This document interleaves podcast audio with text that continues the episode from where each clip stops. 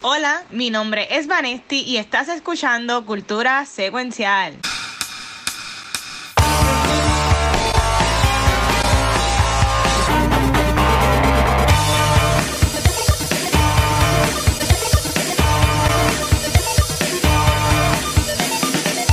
Bueno, saludos y bienvenidos a un episodio nuevo de Cultura Secuencial. Eh, no, no soy Vanesti. Este, mi nombre es Watcher y hoy estoy acompañado de los mejores black belt que existen en podcast. No, sé. Este, Megan y Gaucho, que es la que hay. Strike first, strike hard, no mercy. Yeah, diablo. Megan okay. directa. Kick Fiona in the balls. Yes. Oh, mira, Gabriel acaba de mencionar y honestamente yo no quiero como que darle mucho, mucho énfasis en esto porque está en todas las noticias y todo el revolú.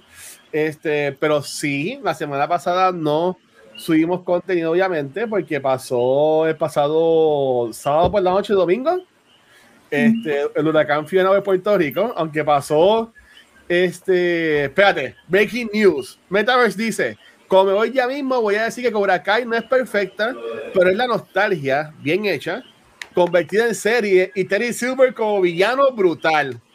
Se acabó el episodio, ¿no? Me gusta, me gusta. Y hasta aquí este episodio de Cultura Secuencial comenzamos en breve con Andor. Y eso, eso es lo que quiero ahorita, Corillo. Y tenemos un GD que también, ya mismo viene Rafa y grabamos sobre este los primeros 20 episodios de Andor. No sé, cuántos son. Este, pero sí, pasó oh, el huracán. Obviamente, la, eh, a mí por lo menos me llegó la luz el jueves por la madrugada.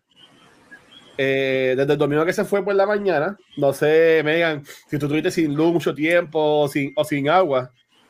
Eh, no, no, en realidad aquí no, no tuvimos problemas. Es el área metro, mano. Tú ves, así no se puede. Sí, gracias. Ah, aunque yo, aunque yo no estoy en el área metro, yo vivo en Canóvana, pero, pero ya. Sigan relajando a Gurabo. Ahí está. Megan y yo vivimos como que en el borde del área metro. Como que somos cool porque estamos al lado de la gente cool, no sé. Este, afortunadamente Gabriel pues no está en Puerto Rico y pues no tuvo que aguantar eso y tampoco está en la área este, que ahora mismo está cogiendo la azote de, de Ian. So, nuestro mm. buenas vibras, ¿verdad? A, toda la gente aquí en Puerto Rico que aún, más de una semana después, más de 10 días después, aún están sin luz y sin agua. Ahora en Puerto Rico como un 40% todavía no tiene luz. Y entiendo que más o menos igual tampoco tiene servicio de agua en sus hogares, o en verdad que está cabrón, pero más importante, casi un 40% de esta audiencia es de Estados Unidos, este, podríamos asumir que la mayoría es de esa área este. Eh, Ian le dio bien duro a lo que es Florida, y en verdad que lo que se dio estuvo espeluznante. Como que nosotros nos quejamos por esa gente, ver, ver esas casas inundadas, ver, este, ah, yo vi hasta una foto de Universal Studios en Island of Adventures, el, el Ride de Hulk. Sí. También está inundado, ¿sabes? Como que, mm, ¿cómo eso es que nada, ¿sabes? Es que lo que pasa con la de lo malo de Florida tiene dos cosas, y esto es Estados Unidos en general, pero Florida tiene una cosa mala, y es que es Florida Swampland. Florida es, es, es swamps. Este, so eso, el, terreno de, de, Florida se inunda con una llovizna. Y por, igual que muchos sectores en Puerto Rico, porque es swampland. Entonces, el segundo a malo, que esto es en Estados Unidos en general, que en Puerto Rico, obviamente, las casas de nosotros son en cemento y las casas pues, que son en madera son las que sufren más, ¿right? Entonces, una, en un huracán, una casa de cemento que pues se inunda o las ventanas y las puertas pues explotan y whatever pero en Estados Unidos no existen casas de cemento. Eso no, es, esto, eso no se hace acá por, por, porque acá hay seasons. So, muchas casas de, son en cartón prensado y por eso se las llevan y tú ves tanto desastre, de verdad. Eso me da mucha pena. Este, yo sé que pues, Florida es Puerto Rico que punto 3, 3.0, porque New York es Puerto Rico 2.2, 2.0 y Kissimmee es Puerto Rico 3.0. Así que este, yo sé que va a haber gente que tenemos amistades o familias en Florida, espero que esté todo bien este, porque las imágenes son bien reminiscentes de María este, en Puerto Rico 2017. Está bien, horrible, en verdad. Y obviamente, este, por esa razón, no grabamos la semana pasada. Y también yo, yo, yo ya había anunciado que íbamos a estar haciendo, que iba a estar haciendo un maratón de Extra Life para ese fin de semana. Eh, también está pospuesto hasta nuevo aviso, pero honestamente, aunque sí, siempre todo lo que hacemos es a beneficio de la Fundación de Niños San Jorge, entiendo que está un poco Ah, no sé, como que estar pidiendo recaudo, estar pidiendo donativos, cuando en verdad hay gente que está sin casa, sin techo, eh, que votaron su, su, compra. Yo tuve que votar toda la compra que tenía aquí en casa, o sea, imagino que un montón de personas también. O sea, en verdad que por ahora voy a aguantarme lo que es el maratón. Me di para mi cumpleaños o un poquito después, este, hago algo, pero por ahora no voy a estar haciendo este, como con maratón en sí, esto, pero siempre todo lo que hacemos es aquí a beneficio de la Fundación Niños San Juan, así que en verdad, si quieren donar, tienen que esperar a un maratón o lo que sea. No tengo aquí como que links para donar alguna entidad este, para esto de, de huracán, pero yo invitaría a que busquen y que no donen al gobierno, porque ya vimos que para, María eso no funciona. Para nada.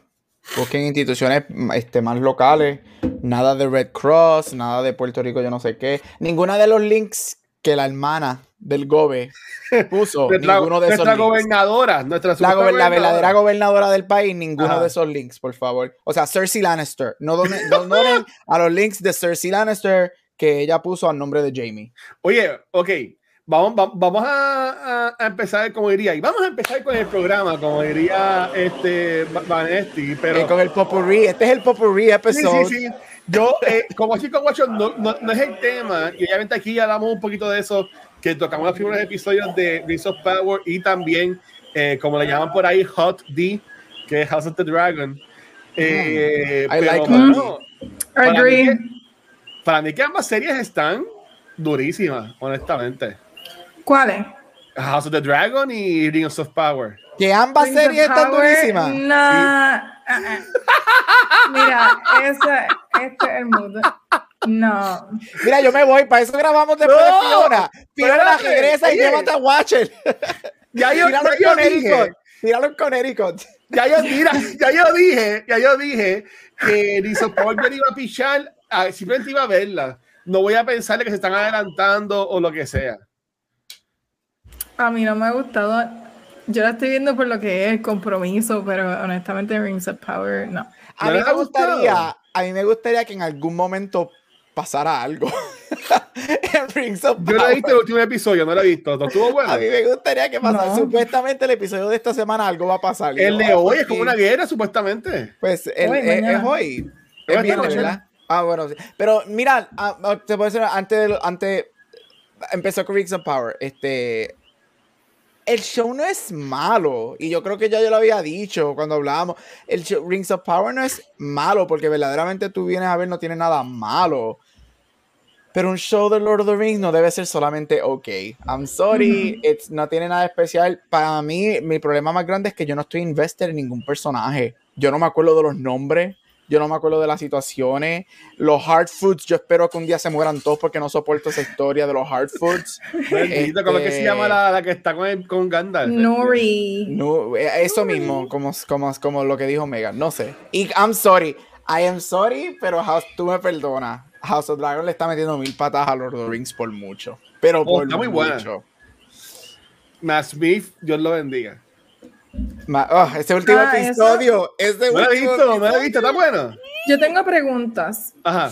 Ok, ¿por qué? ¿Quién dio lo que de que, ok, todo el mundo va, todos los adolescentes van a envejecer 40 años, pero Damon no va a envejecer, Crispin no va a envejecer, y ¿quién más era el otro? Ellos dos. Como que nadie envejece más que o sea, no entiendo, eso no entendí. Sí, lo Venga, pero yo te conozco a ti hace como 10 años y tú te ves igual de como yo te conocí a ti. Mira qué lindo. Eso ah, está como igual, igual porque en Andor vamos a pelear. Pero Oye, tú me conociste con pelo y con barba negra. Yo sí también. ¿Really? Quiero ver esas fotos. Ay, bendito. No te imagino así. Pero, anyway, eso no entiendo. El casting, para mí, eh, a mí me importa mucho el casting que lo hagan bien y cuando hacen a younger versions, older versions, yo soy bien nitpicky con eso y el hecho de que más nadie envejezca contra Damon, ponlo, ponlo una barbita o algo. Yo, mira, eh, puedo ver eso, Megan, lo, lo, puedo ver. Yo diría, yo, yo, yo diría que la razón primordial es porque los personajes que están envejeciendo Este, son ajá, tras que son importantes, es que también hay. Todos sabemos lo que va a pasar con Rhaenyra y su tío. Eso es obvio. Te lo han establecido. Te, lo han establecido y todo ese revolú. sabemos que los Targaryen hay mucho inbreeding y todo ese revolú. Yo, yo asumo que una de las razones es para primordiales es para tener ese visual look de personas adultas, rather de tener una persona como, vamos a decir, Matt Smith, con las actrices más jóvenes, que ahí tú ves que hay una discrepancia y todo eso. Especialmente si cuando eso pase, porque se supone que yo asumo que va a pasar próximamente en este episodio o en el próximo, este, yo asumo que veremos, a ver, veremos sexo, relaciones sexuales, y va a ser incómodo ah, ver... Este, whatever, porque ya hace dos episodios hubo como que una mini controversia cuando Alicent enseñó la escena de sexo con el rey y todo ese revuelo y whatever. Este, ella, estaba quedando dormida ahí, yo no sé. Chacho, ya estaba. Ah, este, pero sí puedo ver lo que estás diciendo. Este, del age. Yo diría que para mí, la, yo no tengo. Esta semana fue la primera vez que tuve algún issue con el show y tiene que ver con los time jumps. Yo entiendo el por qué el time jump lo están haciendo Um, porque obviamente nos vamos para Dance on Dragons ya, full on a final de este season. Yo diría que a mí mi problema fue que el time jump de 10 años, para mí pierde un poco, un poco de development que nos hubiese enseñado más el rift entre ellas dos. Porque por más que Alicent, pues, ay, este, a mí me obligaron a casarme con el rey, ah, tú te tiraste a Crispin, entonces revolú. En 10 años se pierde un montón de cómo ellas dos se siguen alejando y cómo eh, Alicent de, de una persona, de una chamaquita más como que just envidiosa a una mujer tan Cersei power hungry. este, eso se pierde un poquito. Ahí me hubiese gustado que el time jump no hubiese sido tan grande, pero apart from that, I think the show is fucking fantastic. Spoiler, lo que pasa con Lena, para mí, una espectacular. Este, la esposa ah, de, el Damon. El sacrificio espectacular. Eso lo cambiaron del libro porque lo que pasa con ella no es así en el libro. ¿Qué le pasa a ella? ¿Quién es Lena? que... Lena es la, la, hermana de quien termina siendo el esposo de Rhaenyra en el último episodio que tuviste. Este, una de las hijas, una de las mujeres negras bien bellas. ¿Ella muere? So, aquí vemos a ella se casa no con Damon. El episodio? Ella ah, no, no, spoiler. Ah, pues, Él lo dijo Ahí está. Lo dijo ahorita no lo había visto. Pero, ajá, okay, ¿cómo muere ella? ¿Cómo muere yo me ella? Imagino, yo me imagino, yo me imagino que ya tuviste un resumen en Kind of Funny. Este... es una de las eh, muertes más icónicas, yo creo que viste en Game of Thrones. Sí, honestamente. Yo vi que estaba un dragón y dice ¡Dracarys! So, ella, so, ella está casada con Damon, pasan 10 años, tienen hija y whatever. Ella está embarazada. Le pasa lo mismo que le pasa en el primer episodio de la mamá de, de Rhaenyra que el bebé no está acomodado, no puede salir. Oh. So, a Damon, como él es el, príncipe, él es el esposo, él es el hombre, le dicen, mira, tienes que tomar la decisión, la cortamos, le sacamos el bebé, pero obviamente no sabemos. Pero la diferencia es que Damon, este, no dice que sí, porque él la ama y Damon no quiere sacrificarla a ella, pero ella sabe que al fin y al cabo ella va a fallecer porque el bebé no va a salir. So, no hay oh, Y ella elige ir a su dragón y pedirle al dragón, decirle Dracarys para que el dragón la queme y ella morir en sus propios términos. ¿Y el bebé? No, ella está embarazada, ella, en el estómago, sobre los dos terminan calcinados. Sí. Y Así que Damon no tiene hijos entonces. sí, Damon, ellos tienen dos nenas. Ellos tienen dos nenas. Este, y esa escena para mí, como dijo Megan, es una de las escenas más icónicas. Está espectacular. Y a mí me fascinó porque Leina toma su muerte en sus manos y no deja que un hombre la dicte. Ella decide morir en sus propios términos. Y eso me fascinó. y especialmente porque Veigar, que es el dragón de ella, no lo quiere hacer. Ella tiene ella, Dracari, Dracari. Y ah, porque es que ella grita Dracari, se el dragón, pues es que ella lo grita. No, este, ella está al frente, ella se para al frente, del dragón. En su cara. Arrodillada y le empieza a decir Dracaris, Dracaris, y él como que, que tú me estás pidiendo, tú ves el dragón y yo... Tú eres mi writer, yo no de, tú ves los ojos del dragón y es como que no, hasta que al final lo hace. Ay, esa escena está espectacular, y a mí me encantó porque lo cambiaron en el libro.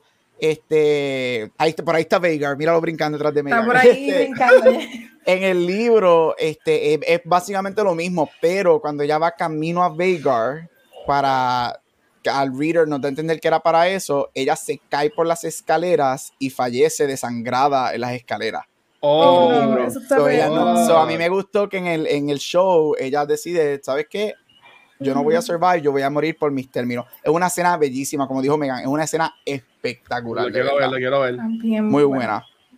Lo quiero ver, lo quiero ver. Pues entonces, mira, ya que estamos hablando de lo que hemos visto, ¿verdad? En este Popurrí de Washington Watch, porque llevamos casi dos semanas sin vernos y pues grabar este que es el, segmento más largo de todos los podcasts de Puerto Rico y el mundo. Este, yo sí he visto varias cosas. Me mire he visto las cosas que tengo que ver, pero he visto varias cosas. Este, yo, fui con Ra- yo, fui con, yo fui con Rafa y vimos eh, la versión 3D, 4DX, HD, IMAX, nueva de Avatar. Eh, la vimos en el IMAX de Plaza Carolina. Este, y pues es Avatar. estaba, estaba cool, estaba bien. So, en verdad que no es nada nuevo, pero sí se veía brutal. La Eh, escena, la escena de la segunda parte. Pero espérate, ¿cuál? ¿La cuando están debajo del agua? Todo lo debajo del agua, ya. Sí, sí. Porque hay una, el after credit scene es como, exacto, es una escena Ya. de la segunda película y, y se veía súper se veía súper bonito. Y, y, y, no- y nos presentan a los que son los avatars de, bueno, a los naví de, de agua. agua, Yep. que tienen las manos distintas y los pies distintos. En verdad que ahí me gustó un montón y Rafa estuvo ahí, ahí para verla. Y en verdad que la, la vimos y estuvo cool. Ya la escribí en la- en- en Back to the Movies como que vamos a hablar de Avatar a ver si le, la, la hablamos, pero en verdad que yo estoy pompeado para la película. Y Tú dices los avatar, los avatar debajo del agua, imagino a los Gongan. But that's just me. Es lo único que pienso. Gongans. Ya, Pero Megan, mira, no me- yo- no me hagas odiarte, Megan. No me hagas No he odiarte. visto nada, tengo que confesar que yo no me acuerdo nada de Avatar, de esa película. No, o sea, es, es no. Pocahontas. Pero es que eso fue so long ago y fue tan grande, porque eso, esa película abrumó el mundo entero. Era como que Sí. todo revolved alrededor de Avatar cuando salió. Entonces ha pasado tanto tiempo que es como que, mira, yo no me acuerdo de verdad de esa historia. Yo no me acordaba que salía Sigourney Weaver. Hasta esta semana Ah, sí, que vi un porque es un video. y es un ah, mensaje mira, súper ella importante. ahí. No me acordaba de eso. So tengo que, Que regresa para la segunda. Eh, hay que regresa. ver cómo, cómo regresa. Para mí, pa- yo creo que ella va a ser un personaje nuevo. Oh, Creo ok. yo, creo yo. Algo me da que me dice que va a ser un personaje nuevo. Ella murió en la otra. Sí, ella muere en la primera. So she cloned. Claro, hoy Gabriel, hoy Gabriel está bien spoiler nader. No, es que esa película, Esa tiene 13 2010. años. Esa película tiene 13 años. Si no la visto. Yo creo que tú eres una. Yo creo que si alguien no ha todo- esa película hizo como 700 billones de dólares. Si alguien no ha visto esa película en, el- en este mundo, de verdad que yo no sé qué has hecho con tu vida. No, y lo que no entiendo es la gente que fue aquí en Puerto Rico creyendo que era la segunda, coño. Hacho, Oye, pero fue, fue, mucha, fue mucha gente. Es que hay que ser bien.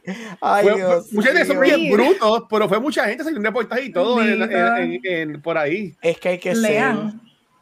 Es que hay que Este, ser. anyway, La gente no lee, corazón, la Sí. gente no lee. Este, pero eh, yo me acuerdo para la pandemia, eh, yo me acuerdo que la última película que yo vi fue la de Vin Diesel, eh, ¿verdad? Y, y- y decíamos como que este revuelo de que diablo va a ser la última película que voy a ver en un par de meses, porque pues eh, todo cerró. Yo el viernes antes del huracán fui al cine de, de aquí de Canóvana. Horrible, o sea, no vuelvo. No vuelvo a ir para el ¿Por cine, qué? para el cine, porque después estaba acostumbrado a los asientos de cuero cómodos de o sea, Carolina, eh, o sea, las Américas, eh, eh, whatever. Ir a, a lo- a las sillas estas de, de playa que tienen en los cines de Canóvana, todas Las sillas crunchy. de playa. De Este, segundista. súper incómodo, súper incómodo. Pero vi The Woman King Uh, Oh, oh. y esa película está súper cabrona. Eso es un peliculón de verdad. todo el mundo y sus hijos, los papás, el abuelo, el chillo, el tío, tienen que ver esta película. Es este Woman Empowerment super cabrón. Este, pero en verdad que es una La película que la acción estuvo espectacular.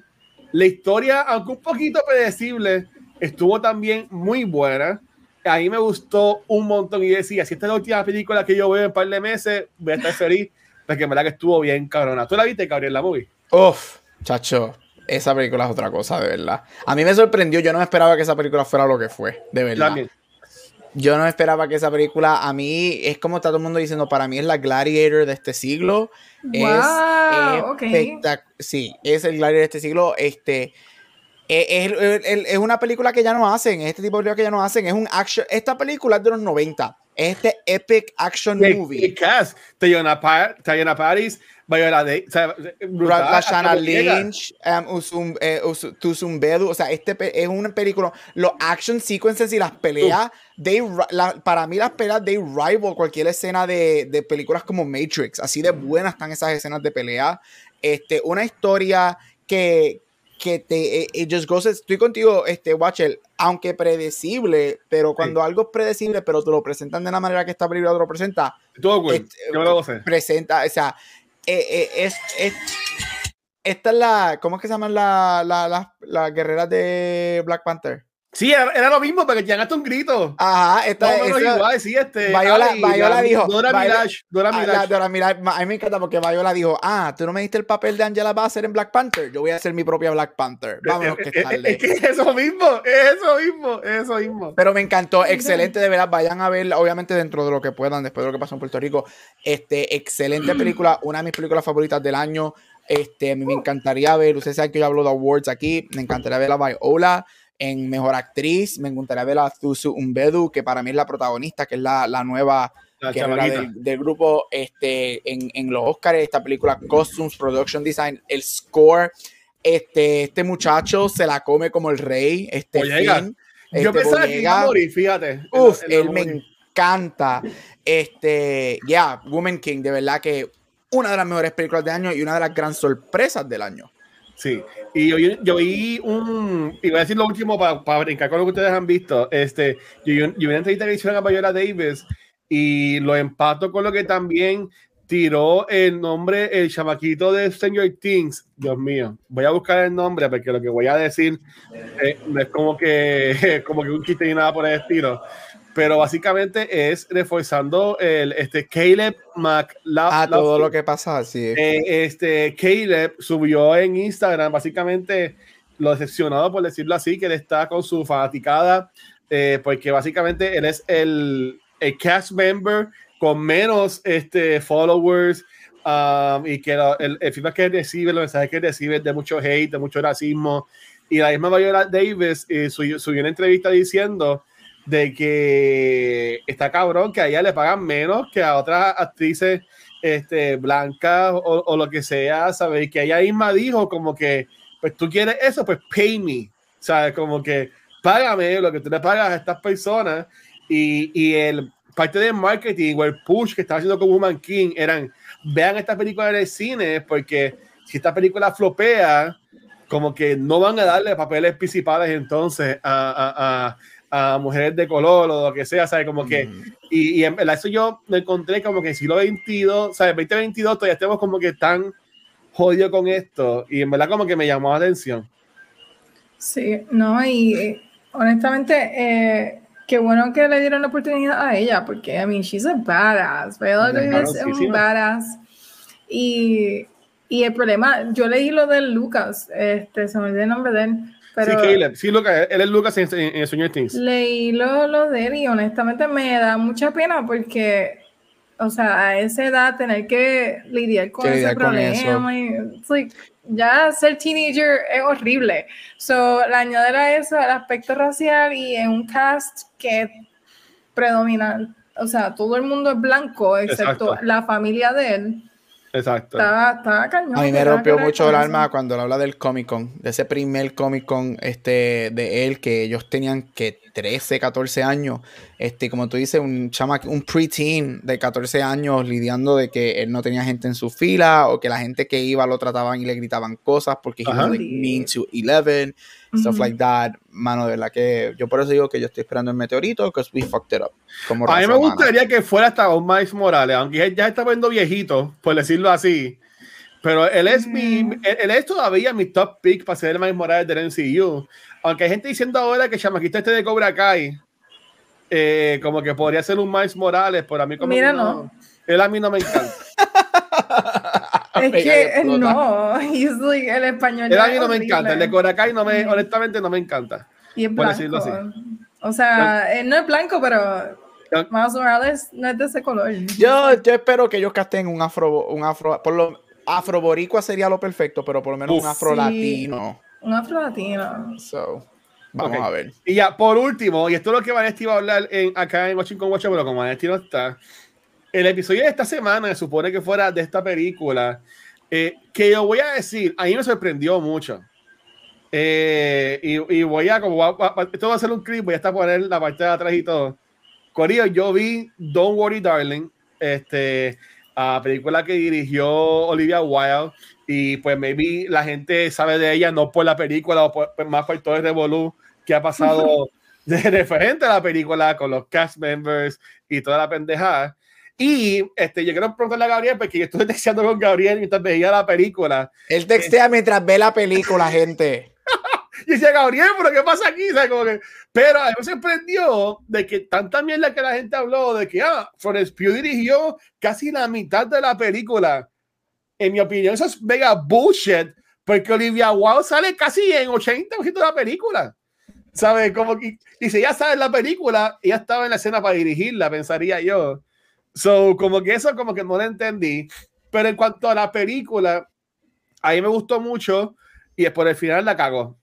Como Gabriel me haya dicho, ah, la película es buena, pero el final la mata. Y yo pues, estoy 100% de acuerdo con eso. Para mí que quisieron hacerla muy eh, parecida a los tiempos de ahora, quisieron hacer como que bien cool, bien edgy, con el mega review a lo último. Y entiendo que si se hubiesen ido más simple, más centrado y como que les han dado más enfoque a las personas y no tanto a la tecnología y a la pendeja, maybe hubiese quedado mejor, hubiese caído mejor lo que es el, el final de la movie. No quiero entrar muchos spoilers porque Megan no la ha visto, entiendo que Megan no la ha visto. Este, pues bueno, si, si no te molesta, pues podemos tirar spoilers, pero antes de eso, Gabriel, tú que viste la movie también, ¿qué pensaste sobre Don't Worry Darling? Mira, yo estaba nervioso entrando a esta película porque esta película has been ravaged by críticos. Este, y yo amo Florence Pugh. Para mí, Florence Pugh es, la Jennifer Lawrence de esta década. Este, o sea, she's, she's the, the, one of her, the greatest actress, one of the greatest actors de su generación. Este, y yo la amo. So, yo quería ver esta movie. Como todo, uno va a verla y uno pone sus propias opiniones. A mí la película me encantó me fascinó. Yo dije, esto no, eh, hay, para mí yo creo que los, las cosas personales, el drama behind the scenes de la movie afectaron mucho las críticas de esta película. Porque yo la estaba viendo y dije, esto no puede, hay, una discrepancia porque yo no puedo estar viendo la misma película que los críticos porque this is really good. Hasta los últimos 20 minutos de la película. Para mí los últimos 20 minutos de la película son suficientemente malos para dañar toda la movie. Pero antes de eso, este, las actuaciones menos alguien, este, son excelentes. Oye, él no lo hace mal. Él no es. Pero Cuando él le grita, tu foto, esa escena estuvo bien cabrón. Él sabe que él, él sabe que, todas las escenas que él grita, la del carro, esa escena que ellos, todas las escenas que ellos pelean, lo que se escucha en mi sala era un mal de risa. Ah, no, pues en la mía estaba todo el mundo gozando con la Un mal de risa. Este, él, mira, él no es el peor de actor del mundo. No, he's not. I thought, yo creo que, vamos a hacer objetivo momento. I think he was okay. Para mí no estaba, he wasn't good, but he was okay. Lo que pasa es cuando tú lo pones al lado de Florence Pugh, que para mí ya es ah, magnífica. Y si esta película, yo digo, si esta película fuese mejor o si hubiese sido excelentemente recibida, ella pudo haber sido un contender para el Oscar de Mejor Actriz porque para mí ya es así de buena. Pero mira, los production value de la película la película se ve espectacular. El score, fantástico. Um, costumes, production design.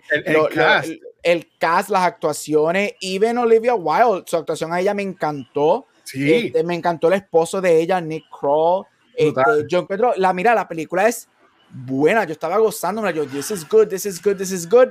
Hasta que ella regresa, sin spoiler, sabes, cuando ella regresa de algo, sí. que ella, ahí es que dije, y yo dije, aquí esto se jodió y empiezan a reveal todo.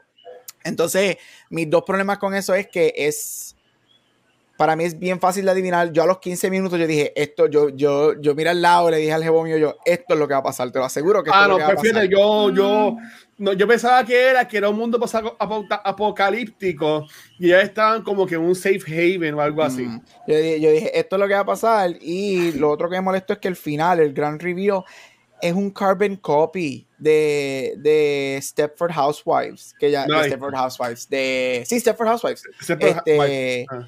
y, y eso no me gustó. Pero es buena, la película es buena hasta los últimos 20 minutos. Yo la volvería a ver en casa y cuando ella regresa, la dejo de ver. Cuando pongan HBO Max, yo la voy a ver otra vez, feliz. Pero eh, Ok. la, la primera hora y media de la película, excelente. Y Chris Pine, usted tenga. Él, las, las escenas de él con Florence Pugh, O en la mesa con todo el mundo, que ella empieza con su monólogo bien cabrón. chacho. Yo estaba, ¡diablo! Y la cara de él y, como, y la gente. No, verdad que estuvo súper brutal. Yeah, me recordó mucho a. Megan, tú llegaste a ver el año pasado Last Night in Soho Sí, Oh. con Anya, ¿verdad? con Anya. No la agricultura.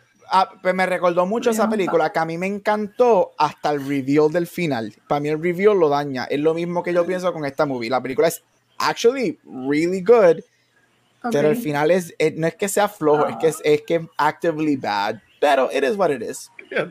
Qué chavienda. Pero esta la tengo que ver. Ya, Vela, vela, porque la película es buena. La primera hora y media de la película es excelente y Florence, es que vale la pena por Florence Pugh. Sí, no, a mí lo que me estuvo raro, es lo, lo que tú dijiste, los reviews a mí me estuvieron raros porque they dragged the movie, pero es que lo que nos enseñaron de la película, los trailers y demás, era como de contra, esto no puede estar malo, porque es que no se veía, eh, se veía intriguing, no se veía mala. So, qué bueno entonces que ustedes, por lo menos esa primera, la mayoría de la película se la pudieron disfrutar. Yo, Eso fue- me da ganas de verla. que se pone mala, porque la película estaba bien buena. Pero no, al final, el final es importante, porque tú me vas a contar una historia bien buena para que el final sea bien porquería. Eso, pues, te decepciona un poquito, pero la voy a ver como quiera. La voy a ver como Y quiera. más aún, este, esto no es un spoiler, más aún, ahí me encojona que la película termina y no te enseña. Ok. No, no te, como que. Ah, Se, you se find out, escucha you never see it. cosas, pero se van en, en de eso negra. Ay, pues a mí me gusta eso. Que te lo Ah, a tu no. imaginación. Para mí Es fue que yo quería verlo, Pa- es que ya, sería mucho, ya sería mucho spoiler. Yo quería ver, Gabriel, lo que iba a estar al lado de ella cuando se levantara, ver cómo se ve, después que le pasa lo que le pasa. Ya, ya estás forma. hablando mucho, ya estás hablando mucho. Pero es que ya, ya me estoy imaginando aliens o algo de, yo no sé. Ustedes vieron Nope, ¿verdad? Eh, ya, Y la- la- la- ok. No, yo no estaba cuando hablaron de Nope. Ah, verdad, perdón. Pero, ok, si, si la vieron, en, ahí hay un re- cuando hacen el reveal, hay veces que hacen el reveal y no funciona. En Nope, para mí funcionó. Yo nunca entendí qué pasó. En realidad, esa película me confundió bien brutal. Eran pero, aliens comelones. pero cuando hacen el reveal del alien, que tú por fin lo ves y, y entiendes lo que está pasando, para mí ellos hicieron eso bien. Acá no, no supieron entonces, whatever Es que lo que pasa es, no, Es que no los es que aliens, vean, los, los para aliens mí- nos supieron cómo presentar los aliens en la película. para mí, para mí el reveal no es la manera en que lo No presentan, la es que es el reveal como tal, lo que cuando a nosotros como viewers nos dicen lo que es, es algo que es como que, really, we've seen it, porque te soy Es honesto, we've seen it before, es una estupidez y, y no va es, es tan sencillo y tan simple y tan estúpido que no va con lo que pudo, con lo que fue la primera hora y media de la película, que tú te quedas como que, what is going on? Es Entonces, bien porque- 2022. La película te pone como si estuviese como en los 50s, 60s, así con la ropa, todo bien bonito. Y después a lo último te ponen en el 2022. Yo lo veo así, como de- con, con las cosas que presentan y es como que diablo, que bajón. Es que es just bad. El reveal, el, el reveal lo que es, es, es just stupid. It's just like, really, like, that's, that's it. Nuevamente, la tesis de la película es, men are horrible, men are trash. Y es como que, oh, ok, that's what el personaje de esta, es como que, eh, uh, really, that's it. Después de una hora y media, like, really, really good, porque ella, she's, pudo haber sido algo mucho más cool porque ella, el personaje de ella se va como que en este unraveling, becoming Ajá. crazy y tú dices, diablo, this is gonna like, dime. Entonces cuando tú ves como que, Oh. Por eso es que se volvió loca. Ok. Like, really? Like, that's it? Es como que. Mm, quiero, quiero saber, quiero saber. And it sucks porque, again, la primera hora y media de la película está espectacular. De verdad que está bien, bien buena. Quiero, quiero decir algo, pero es que se lo No, me quiero Es bien buena, es bien psychotic. La movie es bien psychotic. Me hacen así cuando puedo escuchar. A ver. Ok, voy. Gabriel, cuando yo te escribí que ella la llevan a otro lado y la están operando, y bueno, que tú asumes, porque no me explican bien, la transición de ese no fue muy buena, entonces mm. yo pensaba que ella era la que estaba operando en ella. Si tiraban un viaje tipo Nope, de que eran de mm. este, Oz, que eran como que clones o whatever, hasta eso yo lo pude, lo, pude, lo, lo podría haber decidido mejor Sí, eso yo estoy contigo. Yo, lo, pudieron haber hecho mejor, te da maybe a entender eso, pero es ellos en ese mundo como que dándole el electro, pero el, error es que el electroshock que le hacen a ella la hace levantar el, las imágenes de lo que verdaderamente está pasando y ahí es que vemos el mundo real. Pero ya, por un segundo te hace pensar eso. Sí, sí. Dale, ya, vamos, vamos, vamos, a seguir, vamos a seguir porque vamos a dar otro podcast y queremos también apoyar a, a, a, la, Megan. So, ok, so, ya yo tuve mi mega monólogo de todo lo que había visto. Este, quería incluir Don't Worry Darling porque una era el tema esta semana del show y otra, pues, era lo que iba a hablar Vanesti también este, hoy. Por entonces, Megan, eh, han salido un montón de cosas cool en estos días, pero Megan, lo que Megan va a hablar es algo que es también un poco controversial.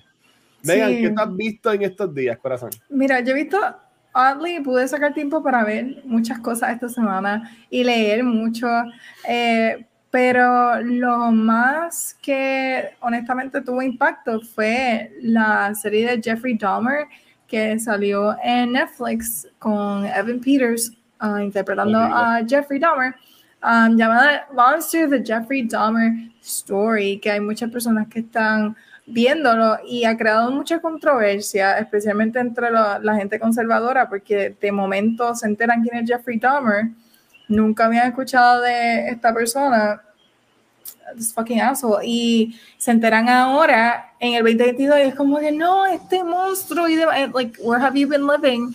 Que no sabías de este caso.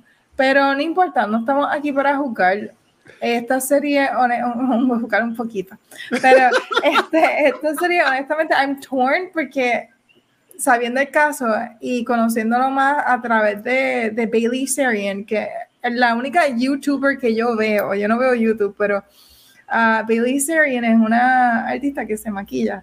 Y mientras ella se maquilla, habla de serial killer cases y crímenes bien extraordinarios. a la gente le gusta esa pendejada, mano, decir aquí sí. esa cosa. Ella últimamente, ya, ya, it's kind it's of weird, pero por lo menos eh, ella pues se maquillaba y, y te hablaba de esos casos. Ella ya no está grabando esos videos, pero yo me enteré o supe bien la historia de él a través de uno de los videos de ella y ahora pues poder ver a la serie Netflix, pues pude reconocer parte de esta historia que ya yo sabía también hay otros documentales. honestamente, hay bastante contenido de este caso, de estos casos de Jeffrey Dahmer online y eso, pero la serie a mí me llamó la atención principalmente porque era Evan Peters. el que está interpretando a Jeffrey Dahmer y si tú eres fan de American Horror Story, tú sabes que Evan Peters does creepy characters súper bien. A él le quedan. It's his niche, yo diría. Así que eh, saber que él iba a interpretar a este personaje, pues, was intriguing. Honestamente, yo creo que hizo tremendo trabajo Evan Peters, pero again, it's weird decir eso porque estamos hablando de un caníbal y los casos del ¿Un caníbal? Sí, no, la historia es asquerosa, una historia asquerosa. Y sabiendo lo que pasaba, ahora verlo, ahora mismo la voy a ver ahí me dio asco, ahí me dio asco. Y, y verlo, está tremenda en cuanto a how they tell the story, pero a la misma vez, it's not a good story to tell. Y pensando en las familias que tengan que, ellos no tienen que consumir este contenido, porque esto se crea y tú decides si lo consumes o no. Eh, ha creado mucha controversia por eso, porque ellos volvieron a contar esta historia, traerla a Netflix, una producción inmensa para que eh, no lo discutan con los familiares que no tienen por qué, porque este, eh. Public knowledge, pero ellos recrearon, yo creo que eh, la controversia que recibido la serie es que ellos recrearon estos casos que tú no, hay cosas que sí están explícitas en la serie, pero hay mucho que lo implican. Y tú haces el trabajo tú mismo porque tú mismo tienes que estar, uh, wait, eso es lo que está pasando y tú estás haciendo el trabajo acá, tu imaginación, que honestamente está gráfico, pero it's not all there, ellos te dejan mucho a ti como viewer, pero hay otras cosas, por ejemplo, el casting de los de la víctima, uh, que es uncanny, o sea, no todos, pero la mayoría son idénticos. La ropa que le pusieron era la ropa que tenían las víctimas y los actores que escogieron eran idénticos, especialmente de un caso de, de uno de sus víctimas que era sordo. Es idéntico, tú buscas ese, a episodio, ese, ese, episodio 6, Diablo, ese episodio a mí me destruyó. Yo estaba a lágrimas en el sofá viendo ese episodio. Era, es algo bien incómodo y, y, y también como dirigieron ese episodio, porque hay mucho si silence en ese episodio tú tienes que leer, te ponen a ti como en, esa posición de qué es lo que él estaba pensando y lo que estaba pensando la víctima. Es algo bien, se fueron bien personal y ahí es que yo creo que fallaron, porque tú no puedes tomar footage de un trial de personas sintiendo la pérdida de su familiar, sabiendo cómo murieron y recrearlo exactamente porque ellos se votaron con ese casting. Honestamente, hay que darse la, la ropa, los gestos, el verbatim, porque ellos fueron palabra por palabra lo que dijeron en el trial, ellos lo recrean en la serie y hicieron tremendo trabajo, pero a la misma vez es que, tú estás lucrándote de lo que sufrió esta gente. Y es como que yo me la, la aprecio mucho a la serie y me gustó, pero a la misma vez como que, ah, se siente raro eh, ver esto, sabiendo que la familia va a ver at some point, scrolling Facebook, footage de alguien actuando como ellos cuando estaban pasando por el momento más difícil de su vida. So, eh, si te gusta el tema de serial killers, eh, obviamente pues, es una serie que debes ver. Creo que es una tremenda producción, Gabriel, ¿tú que la viste? Para mí, mira, yo al, al, puedo ver el sentimiento que estás diciendo. Yo, yo estoy al, en, a lo contrario, tiene el sentido de que, ay, para mí tiene que ser eso sea, tiene que ser exactamente eso es lo que lo hace real, eso es lo que, lo que lo hace incómodo, eso es lo que a mí me hizo sentir asco, disgust, fear, yo lloré. Ese episodio 6 que hablamos de esa persona, o sea, un hombre negro, queer, sordo. Este, ese episodio está espectacular. Nisi Nash, como la vecina, ella se roba el show, ella es otra cosa. Y Evan Peters, usted tenga la Mira, la producción no tiene nada malo, la producción es perfecta. La producción es perfecta, top notch. Hace tiempito, hace par de añitos, yo diría que la última producción que de Ryan Murphy que fue así de perfecta fue la de Versace. ¿Ah, de Ryan este, Murphy? Sí. Este, eh, yo diría que la última que para mí fue así de perfecta fue Versace, porque Hollywood para mí no fue perfecta, los últimos seasons de, Horror Story no han sido perfectos. Hollywood estuvo muy buena. Este, para mí esta sí es como que, uff, esta es la, esto, este es el Ryan Murphy. Sí, yo estoy contigo, yo en el sentido de que, estoy contigo en el sentido de que han habido mil proyectos de Jeffrey Dahmer. Yo no sé por qué nosotros como sociedad hay tanta fascinación con él. Este, cada dos o tres años sale una movie o una serie o algo, un documental, like enough is enough. Pero en lo que es producción, la producción está espectacular. Este, creo que se debutó como el cuarto programa más visto ever on Netflix después de Bridgerton, Squid Game. así, van más entonces. Este, porque mira la producción está, está es que el show, el show está cabrón, o sea, eso no se le puede quitar. El show está cabroncísimo, pero yo como familiar sí puedo entenderle lo, la crítica de que, mira, this is opening old wounds again, pero es que la producción está usted y tenga, usted y tenga. Yo sí diría esto, la producción está cabrona. Yo veo este, este show, yo lo veo el año que viene en todos los Emmys, Limited Series, nominado en todas las categorías, porque se lo merece. Él puede volver a ganar su segundo Emmy, Evan Peters, este, porque la producción es así de buena.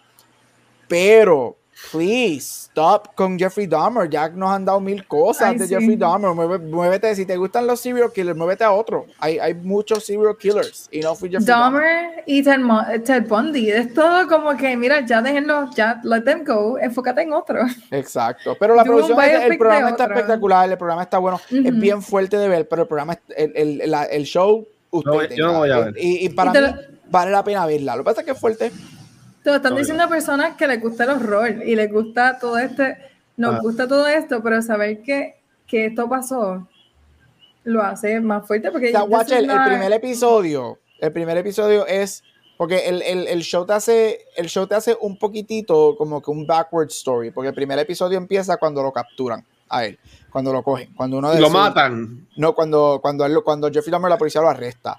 Este, y, y, cuando la policía entra al apartamento, que empiezan a chequear, él tenía corazones en, porque él era caníbal, él tenía corazones en, el freezer, él tenía una cabeza en la nevera, él tenía huesos en las gavetas, él tenía un bin gigantesco con ácido donde le estaba derritiendo partes, donde él cortaba a las personas y ponía las, las partes del cuerpo ahí para que el ácido pues derritiera la carne y él pudiera coger los huesos. O sea, e, es, es y esto, esto pasó, o sea, él se comía a las personas, él, jugaba, él tenía sexo este, con ellos después de matarlos, él era necrofílico también. O sea, es, una, Jeffrey Dahmer es, yo entiendo la fascinación de una persona que psicológicamente es just like a mystery.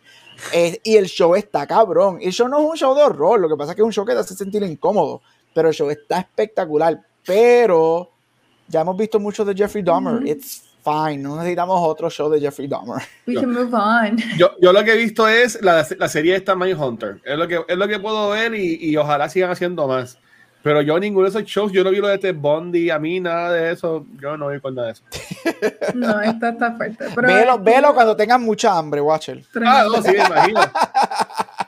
Mira, yo creo que yo vi que salió también estos días y no hay foto, pero ah, ¿no? Uh, ya, eh, salió en Peacock, cogí Peacock porque mi vida es triste y estoy pagando Peacock. Y una película que se llama Meat, es que quien paga Peacock, viejo de, yo no sé. Este, meat. ¿Se llama Meat de carne? No, no, no, deja de terminar. Se ah. llama Meat Cute. Yo creo que salió en estos días, sí, Meat Cute. Es con Kelly Cuoco y... Ay, este flaco, sí, sí, sí. Está bien el, rara. el, que no es gracioso, el de SNL que no es gracioso. Ay, el Pete Davidson es súper cool, déjenlo tranquilo. El Method, el Method. Este, pero, dicen que tiene una tercera pierna. Pero it's, está quirky, está cute la película. Si están buscando como que un quirky rom-com bien raro, como que un indie rom-com, eh, Meet Cute en Peacock, pero pues nadie tiene Peacock, so no creo que nadie la vea. bueno, en Peacock es que también ponen lo de WWE. Sí, y The Voice. Sí, le gusta The Voice es de Amazon Prime. Ah, yo lo estoy viendo. The Voice, no, no The Voice. Ah, Voice de la V, de cantar. Sí, The Voice. yo, ¿qué? No, no, no. Ay, Dios mío. Pero, pero nada, ok, pues vayan a ver este meet, meet, Cute. Este, doctor, ¿y usted qué ha visto en estos días? Mira, pues voy a mencionar rapidito dos cosas. Este, La primera es Mayo, es una película de horror. Este, horrible. Tuve la oportunidad de verla, tuve un double header esta semana, tuve la oportunidad de ver esta movie. Este, me encantó.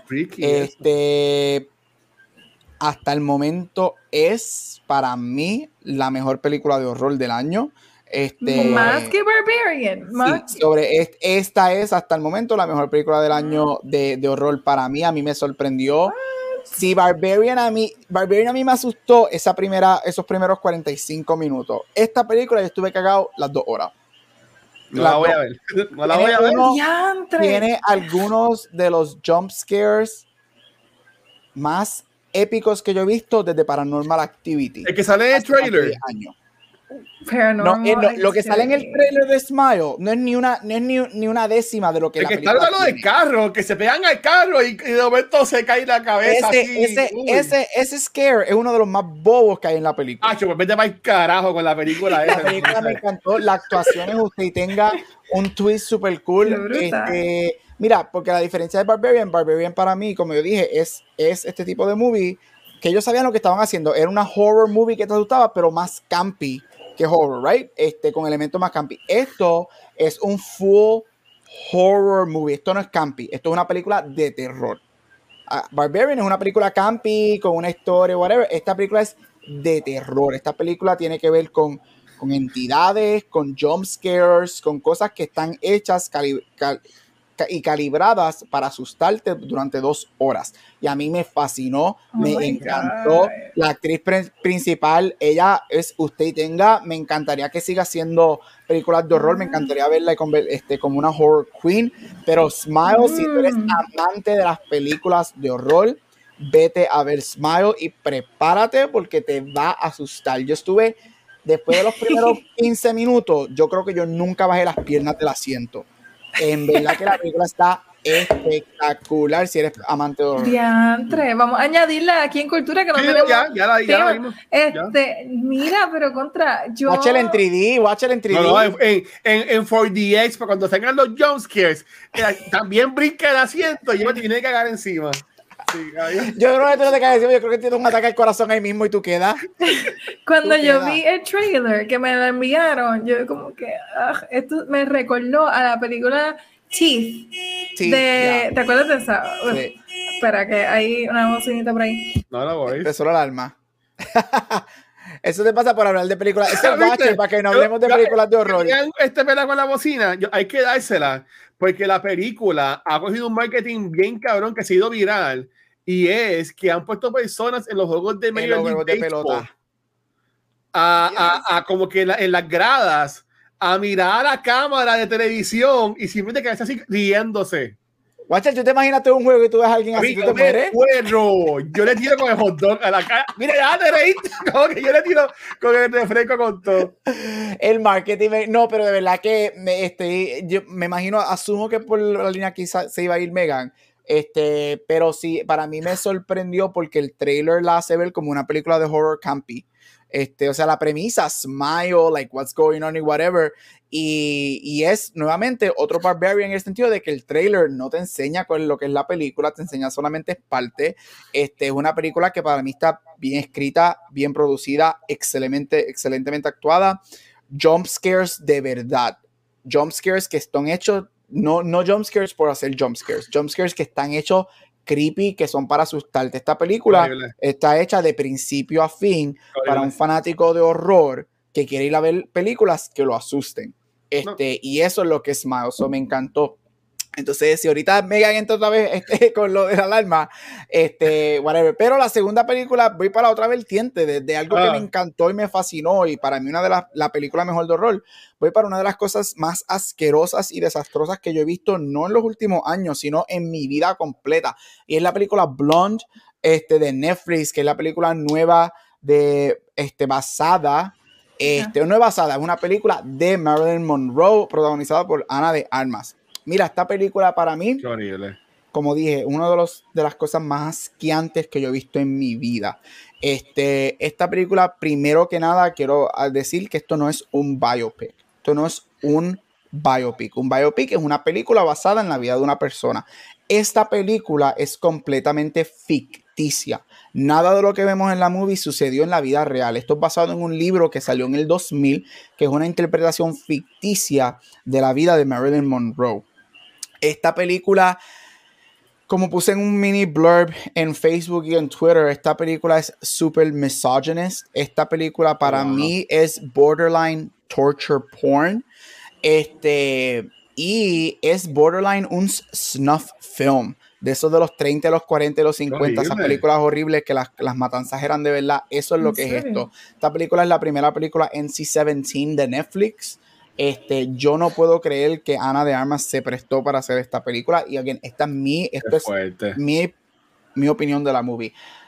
Y lo más triste de la movie, que aparte que todo, es una película que empieza y, con tortura y son tres horas de tortura. O sea, de inventadas. Para el colmo, nada de esto pasó, esto es inventado. Yo no puedo creer que en el 2022 nosotros estamos tratando de pasar arte, tortura como arte. Esto es simplemente tortura. En esta película tienen más de cuatro escenas de rape explícitas que nunca sucedieron. Yo no puedo creer que en el 2022 nosotros estamos poniendo escenas de rape explícitas que nunca ocurrieron solamente por el hecho de ocurrir. Este es una película que para mí en la, la, la actuación de ella como Marilyn Monroe, which is actually not bad, it's actually pretty good, se pierde en una película tan mala. Este, Horrible. Mira, y digo como todo, ustedes véanla, yo creo que la película, el score es muy bueno y la interpretación de ella es muy buena, pero yo es bien triste que en el 2022 estamos creando historias ficticias que protagonizan a la mujer como verdaderamente un pedazo de carne, basura, les pones a hacer rape scenes que nunca existieron, tortura durante dos años, este, durante tres horas, especialmente una figura que es tan conocida y una figura que, como yo dije en mi, en mi little blurb en Facebook, que ya es una figura que es trágica como tal, porque este, esta mujer sí sufrió muchísimo en su vida. Pero ya, esto para mí es torture porn, tres horas, así que si tú quieres verla, mira, te invito a que la veas y, y filmes tu propia opinión, pero para mí esto es una de las worst movies que yo he visto en mi vida completa y it, it's, para mí es sad que esta película exista en el 2022, especialmente en un mundo post Roe v. Wade. Este, y ya, eso es lo que, te, lo que tengo que decir de Blonde. Mira, yo, yo no la he visto. Yo no la, yo no la he visto. Este, muchos reviews de George. George puso un dibujo que la puso por el piso. Este, creo que ha sido como que más que visto ha sido el de él. Pero lo que me sorprende es que maybe ella se metió en esta película. Cuando digo ella, pues, me hablo de Ana de Armas, pensando que iba a ser como que Oscar worthy nomination. O ya se de Marilyn Monroe, una película de Netflix. Últimamente Netflix siempre sus películas entran a Oscar Boss y eso. Este, ¿Tú entiendes que ella entraría o algo así por el estilo? ¿O no, no es para tanto? A mí me sorprendería que entre. Yo encuentro que la película es muy, muy, muy um, controversial y muy fuerte. Yo lo que estoy viendo es que la mayoría de la gente la está pagando después de 20, 25 minutos. People are not watching it de lo fuerte que es. Porque, again, esto es una película NC-17. So, una película que explícitamente te está presentando escenas de violaciones, um, escenas que, y, y, again, el problema con esto es como yo siempre digo, si tú pones si tú creas arte y son cosas que tienen un propósito, que son cosas que por más fuerte que sean, son presentadas porque o sucedieron o porque tienen un propósito, that's fine. Pero nada de esto sucedió. Why are we? Porque tú me estás dando a mí cuatro escenas de violaciones explícitas que nunca sucedieron. que esto fue creado de la nada.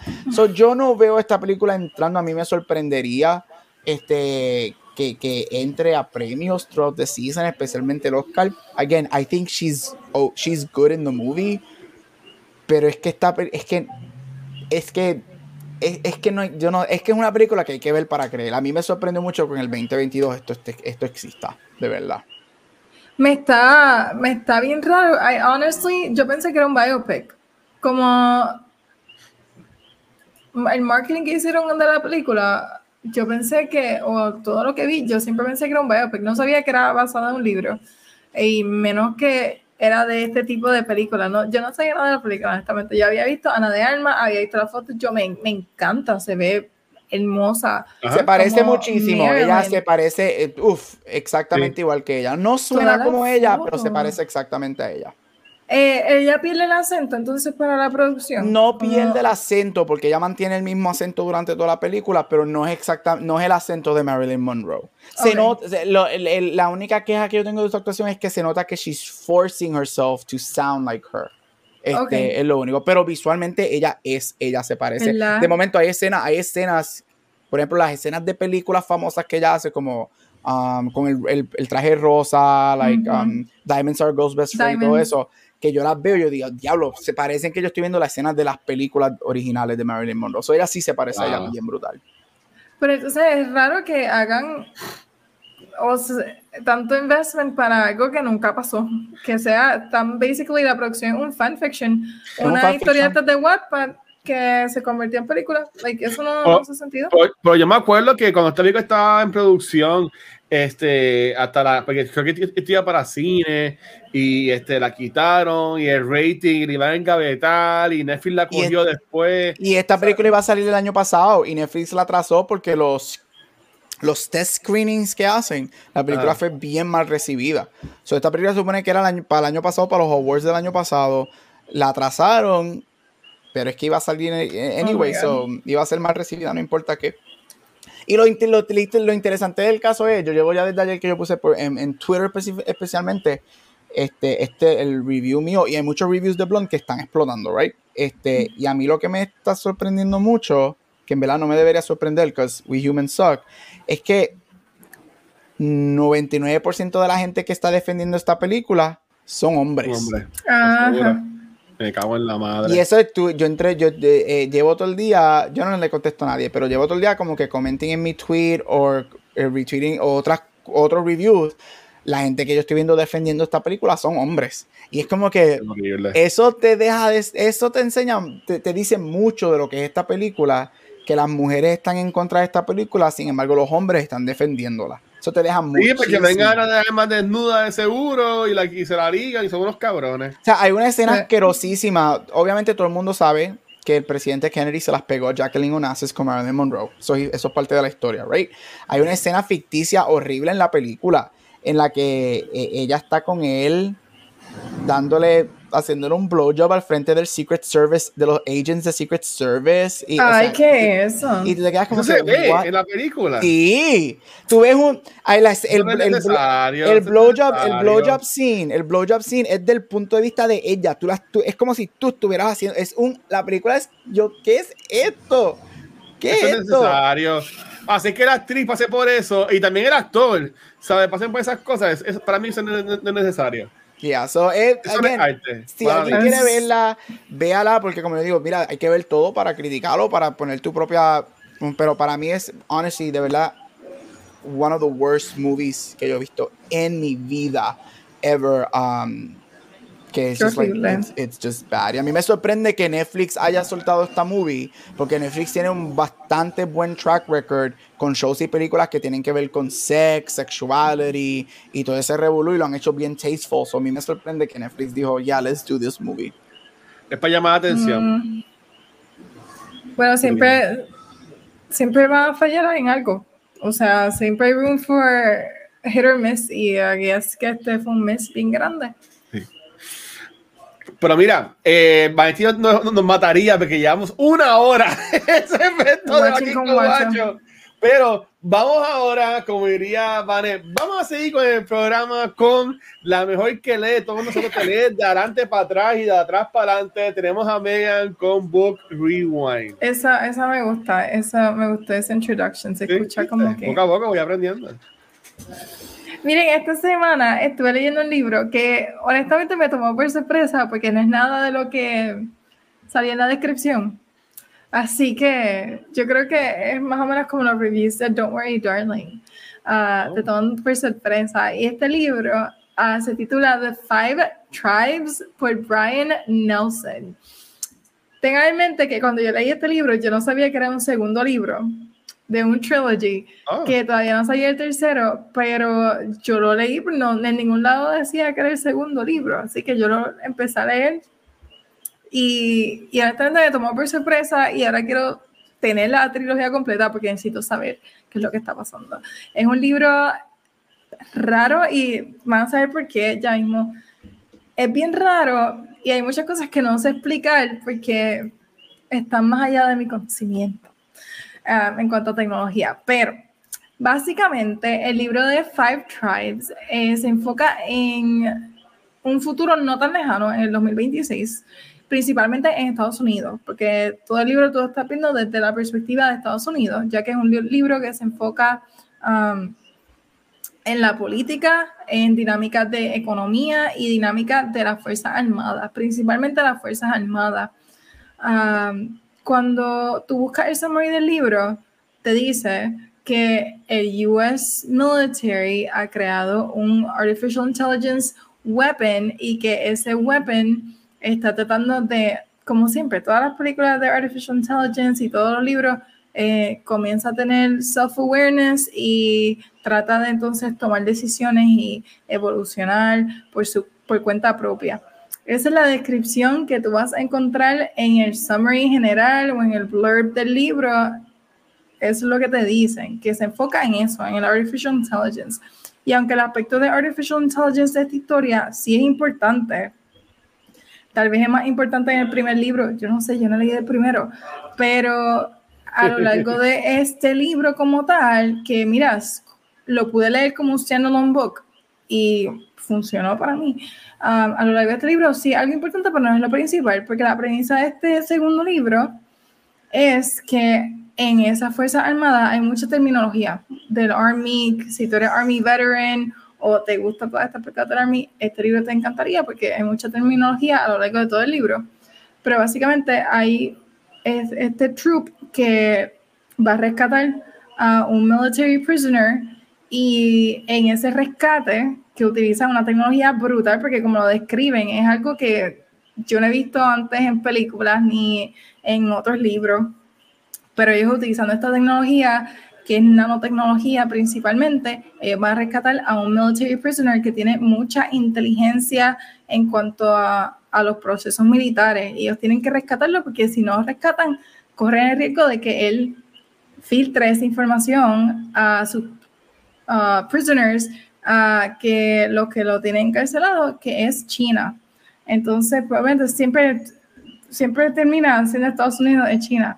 Pero Estados Unidos tiene que rescatarlo. En esa misión hay un accidente. Y aunque logran rescatarlo, no, I'm not spoiling anything, porque esto no es ni lo principal. Um, uno de los que están conduciendo el rescate se pierde en esa misión. So, el libro entonces ahora se convierte en una misión a rescatar uno de los rescatistas, porque él también tiene demasiado conocimiento y no pueden arriesgarse en perderlo o que esté vivo. Y entonces el libro se convierte en eso en esa misión de buscarlo. Um, se llama Five Tribes porque hay cinco potencias poderosas en el mundo y una de ellas, increíblemente, es una tribu que no se considera civilized, um, pero en el libro sí logras conocerla, que es una, una, tribu que se encuentra en Namibia.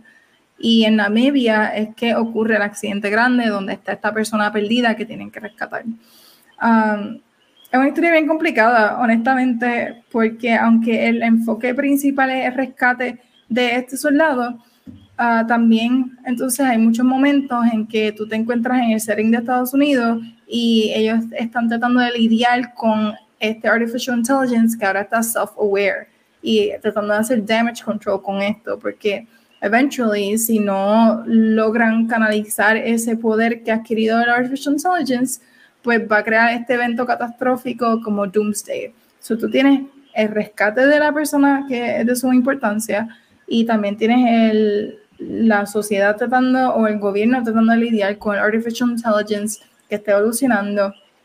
A la misma vez, todo esto se está dando en un escenario donde hablan de mucha política, hablan de mucha milicia, de todos estos poderes y la tecnología dentro de la milicia, que Obviamente, si es un tema que te interesa mucho, si juegas muchos video games, este tipo de uh, setting, te va a gustar porque está bien interesante. Yo nunca había leído algo uh, de este estilo, porque sí he, leído y he visto muchas películas um, en settings militares, pero el hecho de que involucren eh, tribus en Namibia, porque tú logras ver la historia desde el punto de vista de las tribus de Namibia, y también entonces de la perspectiva con tecnología tan avanzada y la nanotecnología, tú crees que tú estás leyendo una enciclopedia, pero uh, the fun version of an encyclopedia. Es una historia bien original y por eso voy a leer el primero. El primer libro se llama uh, The Last Sword Maker, uh, que se enfoca en otros personajes totalmente que salen, ¿verdad? Luego descubrí que son personajes que salen en este segundo libro pero es otra historia totalmente diferente. Um, me imagino que la tercera, que todavía no ha salido, el tercer libro, sale pronto, en el 2023, pues entonces eh, es otra perspectiva, pero igual une a los personajes que ya hemos conocido en estos primeros dos libros. Um, espero poder hablar del primero más adelante, porque, de nuevo, empecé backwards con este, pero lo recomiendo 100%. Um, y también eh, los demás libros de, este autor, que todos tienen eh, ese tema de lo que es la milicia. So, si es algo que te interesa, pues búscalo. Brian Nelson y el libro se llama Five Tribes. Eso es todo por, Book Rewind esta semana. Brutal. Y, no fue un trip cuando te diste cuenta de que, espérate, como que este no es el primer mm, libro. No, porque lo pude leer completo y entendí la historia completa.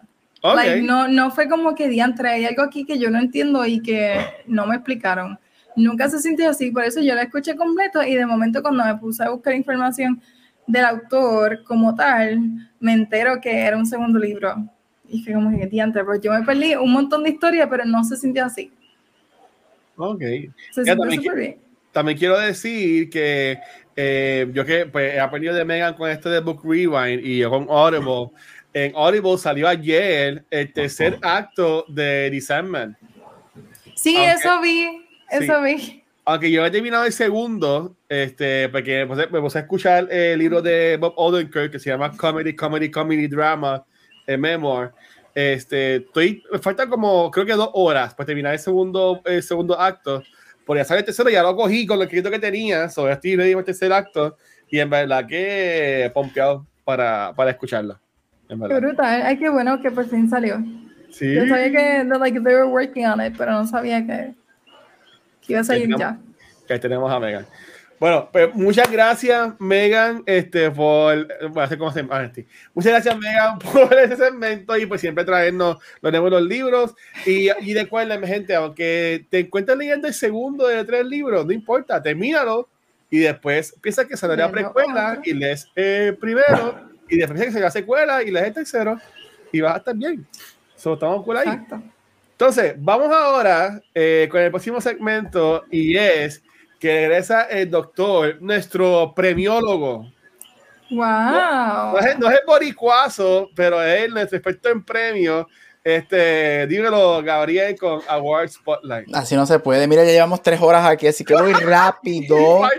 Este, y falta. Así que voy súper rápido porque para el colmo escogí cuatro películas hoy, así no se puede, ¿tú ves? Oh my God. Pero sigo, con mi segmento de mejores ganadoras de, de, las ganadoras de mejor actriz en los Oscars. Así que voy con la película de 1983 titulada Terms of Endearment, um, en donde la actriz Shirley MacLaine gana su Oscar um, por mejor actriz. Esta película es un, es un family dark comedy drama. Este yo la clasifico más melodramática, una película de las 80 melodramática, este, basada en un, en, en, un libro del 75 del mismo nombre, este, donde vemos la historia de una madre y una hija este, y su relación por 30 años, este, hasta, spoiler, el libro tiene ya casi 50, la película tiene casi 40, este, el fallecimiento de, la hija por una enfermedad. Vemos este tumultuous relationship de madre e hija y todas las cosas que suceden durante la movie. Esta película fue nominada a 11 Oscars, ganando 5, este, incluyendo mejor película, director, actriz, guion y actor secundario por Jack Nicholson. Este es el segundo Oscar de Jack Nicholson. Este, la película starts um, Shirley MacLaine y Deborah Winger. Este, mira, una película excelente, este, que te cuenta bien la historia de estas dos personas, una, una, una, historia bien triste también, una historia que te hace, por lo menos a mí, este, Tugs on My Heartstrings y me hace llorar muchísimo. Este, lo interesante de esta película es que este es un Don't Worry Darling de su época, en el sentido de que estas dos actrices principales, lo que es Shirley MacLaine y Deborah Winger, se odiaban grabando esta película, este, y tuvieron, y hizo la producción de esta movie bien, bien difícil. Ambas fueron nominadas al Oscar por Mejor Actriz, Shirley MacLaine terminando, termina ganando. Um, al día de hoy, ellas nunca han hecho, es, es una de los feuds más famosos en Hollywood, especialmente uno de los feuds más famosos porque nunca le hicieron las paces después de la película. Este, pero mira, una película excelente, una película bien icónica de los 80. Hay una, una de las escenas más famosas de esta película es cuando la Mai, este Shirley MacLaine, personaje como la madre, está corriendo en el hospital gritando Give my daughter the shot, este, porque la hija está teniendo un ataque. Así que si no has visto Terms of Endearment con, again, Jack Nicholson, Shirley MacLaine y Deborah Winger, que son tres actorazos de su época, este, te la recomiendo. La segunda película de hoy es Places in the Heart de 1984, donde Sally Field gana su segundo Oscar en menos de cinco años. Está en ese grupo de personas que ganan su segundo Oscar en menos de cinco años. Solamente pocas personas han logrado eso. Esta es su segunda nominación y su segundo win. por mejor actriz. Ambos, ambos de sus Oscars son por mejor actriz. Esta película cuenta um, la historia de una familia en la era de la Gran Depresión, en los 20 y los 30, este, donde una mujer tiene que ocuparse por um, su granja luego de que su esposo fallece en la era de la depresión, donde no había dinero, no había comida, este, y fue una, una época bien tumultuosa este, en Estados Unidos. La película recibe siete nominaciones al Oscar y gana dos Por Sally Field como actriz y guion este, original. Mira, esta película es very by the numbers, very by the books, un drama, un epic drama de su era. Sin embargo, lo que es el performance de Sally Field, que para mí es una de las mejores actrices de su generación, eleva el material. Este, tiene uno de los monólogos más famosos este, en películas. Así que si nunca has visto Places in the Heart y te gusta Sally Field, para los pop culture nerds, ella es una de las 700 tías, tía Mays que Spider-Man ha tenido. Así que ella es la tía de Andrew Garfield, ¿verdad, Watcher? Yes. Exacto, sí. Ella, se ganó su próximo Oscar haciendo de hombre en las películas de The Amazing Spider-Man. Eh, sí. Mm, wow. Sueña con Watcher va a acordarse de esa canción. Este, así que si no has visto Places in the Heart, te la recomiendo again, si eres como yo que te gustan las actuaciones y te gusta writing, esta película es excelente. El writing y las actuaciones de esta movie son excelentes. Como dije, voy rapidito hoy. La tercera película es A Trip to the Trip to Bountiful, una película de 1985 en donde Geraldine Page gana su Oscar por mejor actriz en su nominación número 8. A este punto, si ella no hubiese ganado, ella hubiese estado en empate junto a dos actores que, no, ahora porque Glenn Close entró el año pasado a este grupo de personas que han sido nominadas ocho veces por un Oscar y nunca ganaron, pero ya termina ganando en su intento número 8. Esta película es basada en, en, una obra. Este, de hecho, esta es una de las obras. Esto es como si fuera el Joker o como si fuera Anita de West Side Story. Todas las mujeres que han hecho este rol solamente hay una versión, hay dos versiones, una en película de, televisión y una en película de cine. La que hizo la película de, de televisión gana el Emmy Geraldine Page gana el Oscar y todas las versiones en stage ganan, han ganado los Tonys por mejor actriz. Así que este rol que tú haces siempre te va a ganar un premio porque es un eh, by the numbers hecho para ganar premio. Esta película basada en una obra, cuenta la historia de esta señora mayor que está eh, pues, en, su tercer acto de su vida y ella quiere regresar al pueblo donde ella nació y se crió, este, llamado Bountiful, Texas. Es un pueblo creado, no un pueblo que existe en Texas de vida real, pero su hijo, que es quien cuida por ella, y la esposa de su hijo son bien overprotected de ella. Y te cuenta la historia de ella reminiscen en su niñez, porque ella sabe que ya está llegando al end de su vida. Es una película bien sweet, es una película me recuerda mucho a Up. Es como si fueras una versión ah. live action de los viejitos de Ops, pero de uno de oh. ellos.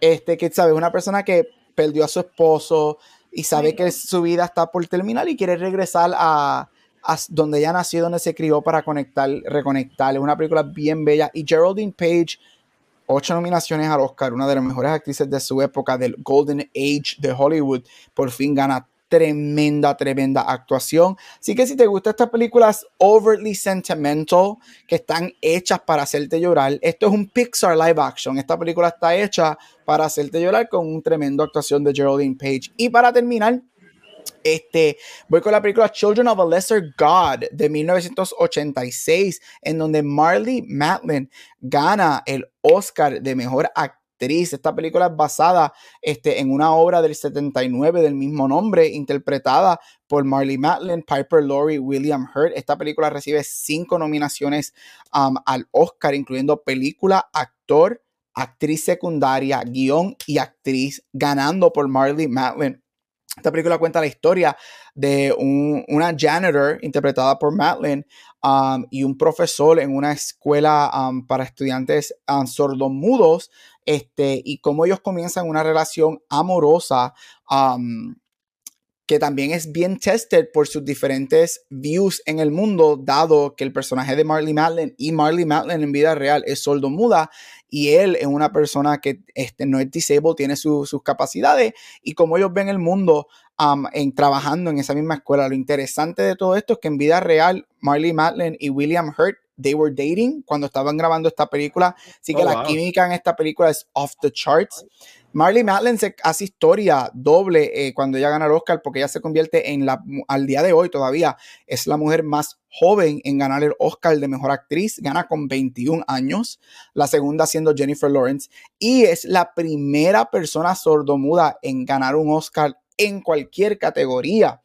Este, ese récord se rompe el año, este, a principios de este año, cuando Troy Kutzer gana, se convierte en la segunda persona sordomuda en ganar un Oscar que ganó por um, actor secundario por Coda, en donde Marley Matlin hace su esposa. Este, así que un full circle um, para la película Coda que terminó ganando mejor película. Mira, esta película es excelente y Marley Matlin rompe barreras, rompe estereotipos. Es una película que obviamente para los 80 super progressive. Tienes esta actriz sordomuda que y, que gana, se gana el Oscar. Hay veces que este tipo de situación, mucha gente dice, ganó por lo que fue o ganó por, por el social um, impact de la movie. No, ella gana este Oscar. Si en algún momento tienen la oportunidad de ver Children of a Lesser God, van a ver que ella, sin, obviamente sin decir palabra, ella te destruye, ella emite y se verdaderamente gana el Oscar. Así que estas son las cuatro películas de hoy. Terms of Endearment, Places in the Heart, The Trim to Bountiful y Children of a Lesser God. Nos vemos la semana que viene. Bye. Brutal. Mira. Brutal, ah, sí. Mira, la de Terms of Endearment me suena bien familiar y yo creo que yo vi esta película en Lifetime una vez. Sí, sí, la dan mucho en TNT y en Lifetime. Oh my God, pues yo creo que yo vi y eh, me acuerdo, I was like eight or nine, algo así y era una historia bien trágica y la tuve que ver porque mami no quería cambiar el televisor y I, was hooked en esa película. De verdad que es una historia bien linda. Sí, es una película bien linda. Es triste, súper triste, pero bien, bien linda. Sí, sí, sí. Qué brutal. Hace tiempo no escuchaba esa película, no me Mira, yo tenía, yo iba a hacer el chiste bobo de que, de que haya un Oscar con The Amazing Spider-Man, pero obviamente no. Está haciendo de, de Aunt May. Pues entonces, Corillo, vamos ahora para el tema de la semana.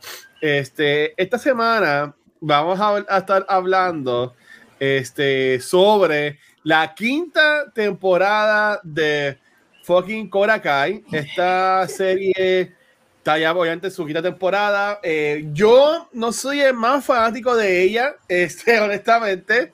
Me la he chupado las últimas dos temporadas por el podcast. acá de cultura, entiendo que le hemos cubierto todas las temporadas. Este, para mí es como que la novela de Televisa en Netflix, por decirlo, por decirlo así. Esta temporada yo digo que es, este, yo escuché un review de Kind of Funny que la describieron como el Cobra Kai Endgame. ¿Sabes? Porque sale, mm, sale hasta Mike Burns, sale todo el mundo.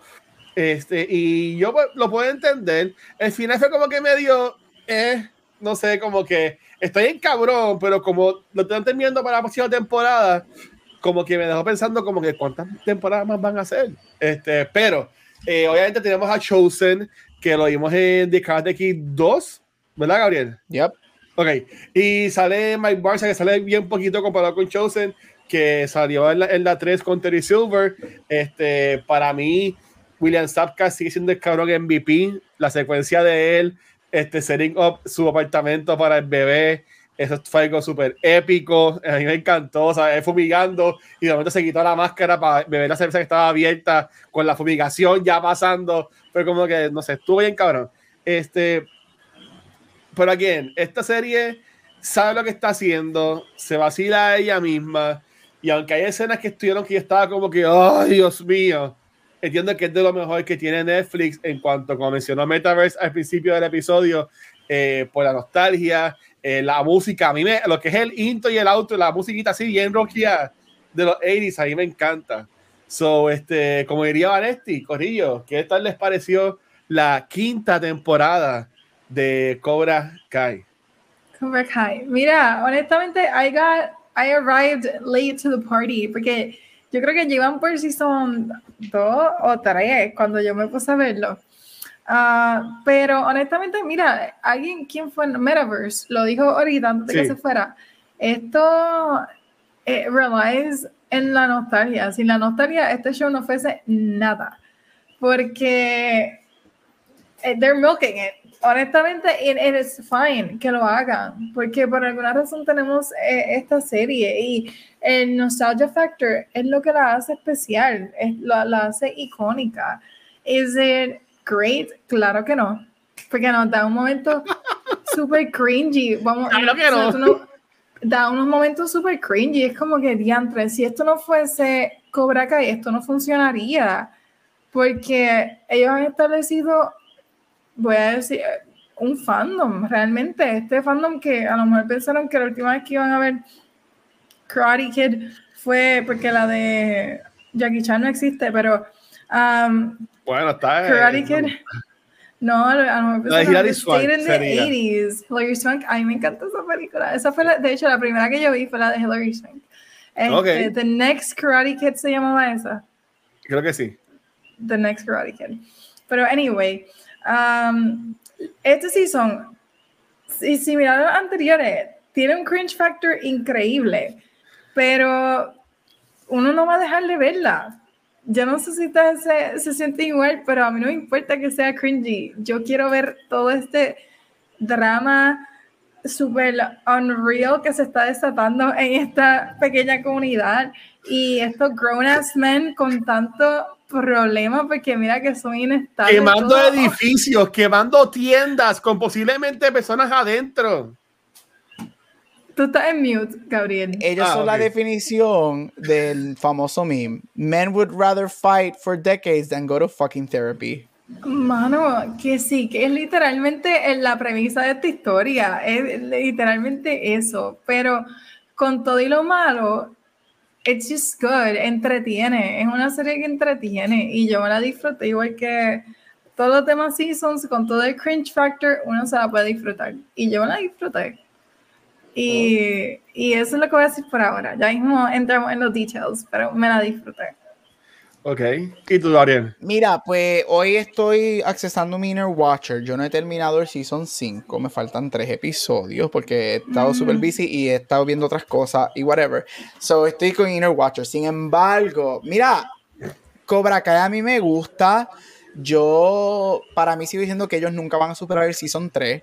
Este, ese para mí es como que, que termina con ellos dos juntándose. El Don. Ah, ok. El 4 es el campeonato. El, el 4 es el campeonato, sí. Este, para mí el 3, el 3 es cuando ellos dos terminan juntos, porque termina que el último cine es ellos juntándose otra vez. Sí, sí, sí, con la canción ahí. El, training, el training de exacto. Eh, para mí Season 3 es único. Pero mira, yo estoy viendo esto, ningún, aunque no he terminado Season, no me molesta spoilers, a mí no me importa que digan. Este, pero es que Cobra Kai no es malo. O sea, no, ningún season es malo. They're fun. Es, un show que tú sabes que they rely on nostalgia. si tú crees que Star Wars relies on nostalgia, Cobra Kai se queda corto al lado de la. Star Wars se queda corto al lado de Cobra Kai de, la manera que rely. But it's okay porque ellos siempre establecieron desde el principio que este show es basado en nostalgia. So, it's, I think it's good. Mira, ¿es it cringy en algunas partes? Yeah, but it's supposed to be. Are these, o sea, es, es, que este show es como yo digo cuando veo las películas, de, algunas películas de rol, ellos saben lo que están haciendo. Ellos nos están dando exactamente lo que ellos quieren darnos. So, again, para mí ningún season es malo. I think this season so far, me falta más que tres episodios, pero a mí me ha gustado mucho este season. El último episodio es el mejor a mí me han gustado todos los seasons. No hay ningún season que para mí es flojo, incluyendo los primeros dos, que fue cuando empezaron en YouTube, en ah. YouTube Red, cuando existía eso. este, ya, yeah, it's, es que es, de esta cosa que, it's good, it's good, lo veo, y cuando se acabe, que eso sí, I will say this, estoy conmigo, they're milking it, yo espero que el último, este, este season 5, yo espero que el 6 sea el último. No, pero, no es posible. Como termina la temporada, no es posible que sea el último. Es como que. Ay, por ah. favor, terminando ya. Pero, pero, again, es porque they're milking y no es porque es malo. It's, it's there. Eh, I will say this. Yo creo que Cobra Kai, al menos que tú seas un hardcore fan, cuando se acabe, la gente no se va a acordar del show. Tienes toda razón. No va a ser un Stranger Things. No es un Stranger Things. No no va a tener, no va a tener un long lasting. creo yo, puede ser que esté pero yo creo que es un show que no va a tener un long lasting cultural impact. Pero para lo que es, cada año que hacen un season, it's fun, it's good, y ningún season ha sido malo, de verdad. Yo honestamente pienso de, de, Cass, el único que podría, que ya está haciendo una carrera de él, y ya voy a estornudar, ay Dios mío, es este solo. Eh, sí, que va a ser Blue Beetle y toda la cosa. En esta temporada como que le dan un poquito más, eh, obviamente los primeros dos episodios son enfocados en él, por decirlo así, este, que me vi ellos pensaban hacerlo de otra forma y me vi se enteraron que iba a hacer la película de, Blue Beetle y dijeron, pues vamos a grabar rápido entonces la temporada back to back, por decirlo así, porque ellos grabaron esta, esta última temporada básicamente bien back to back. Sí. Este, una con la otra. Este, bueno, la temporada 4 salió en enero y estamos en septiembre, octubre y hablando de la quinta ya. So, que fue súper rápido el turnaround de la temporada. So, yo honestamente Gary no, no, ha terminado de la, temporada la temporada, no, no todo quiero dañar mucho, pero el último episodio es el mejor. Este, yo diría que Baby termina en la séptima, pero como están poniendo, no puede terminar en la sexta. Ellos, ¿Qué, ellos ¿qué, tú piensas, Megan? Están, uh, digo, dependiendo, si ellos ya tienen la cantidad de episodios, maybe, no sé, yo creo que dos sí son más, pero como tú dices, pero tienen que terminarla ya, porque es que ya más de lo mismo. Y todos seasons, uh, se, you have unlocked a new boss, un final boss nuevo, y todos los seasons es un final boss nuevo. Es que ahora, ahora no hay un boss nuevo, ahora el boss el malo vuelve a ser Chris. Bueno, sí, pero mira ahí, spoiler te lo tiraron. No ah, lo quiero dañar mucho, Gabriel. Ya, ya Gabriel vio entonces el episodio de la cárcel. Sí, yo vi, sí, ya vi, yo vi ese episodio. Este, con Tori, la baby, pero honestamente, me vi dos seasons, pero más de eso no. Pero es que, ¿qué más van a hacer? Van a hacer lo mismo. Bueno, yo, yo, yo este diría que lo próximo era como que un World Championship o, o United States Championship.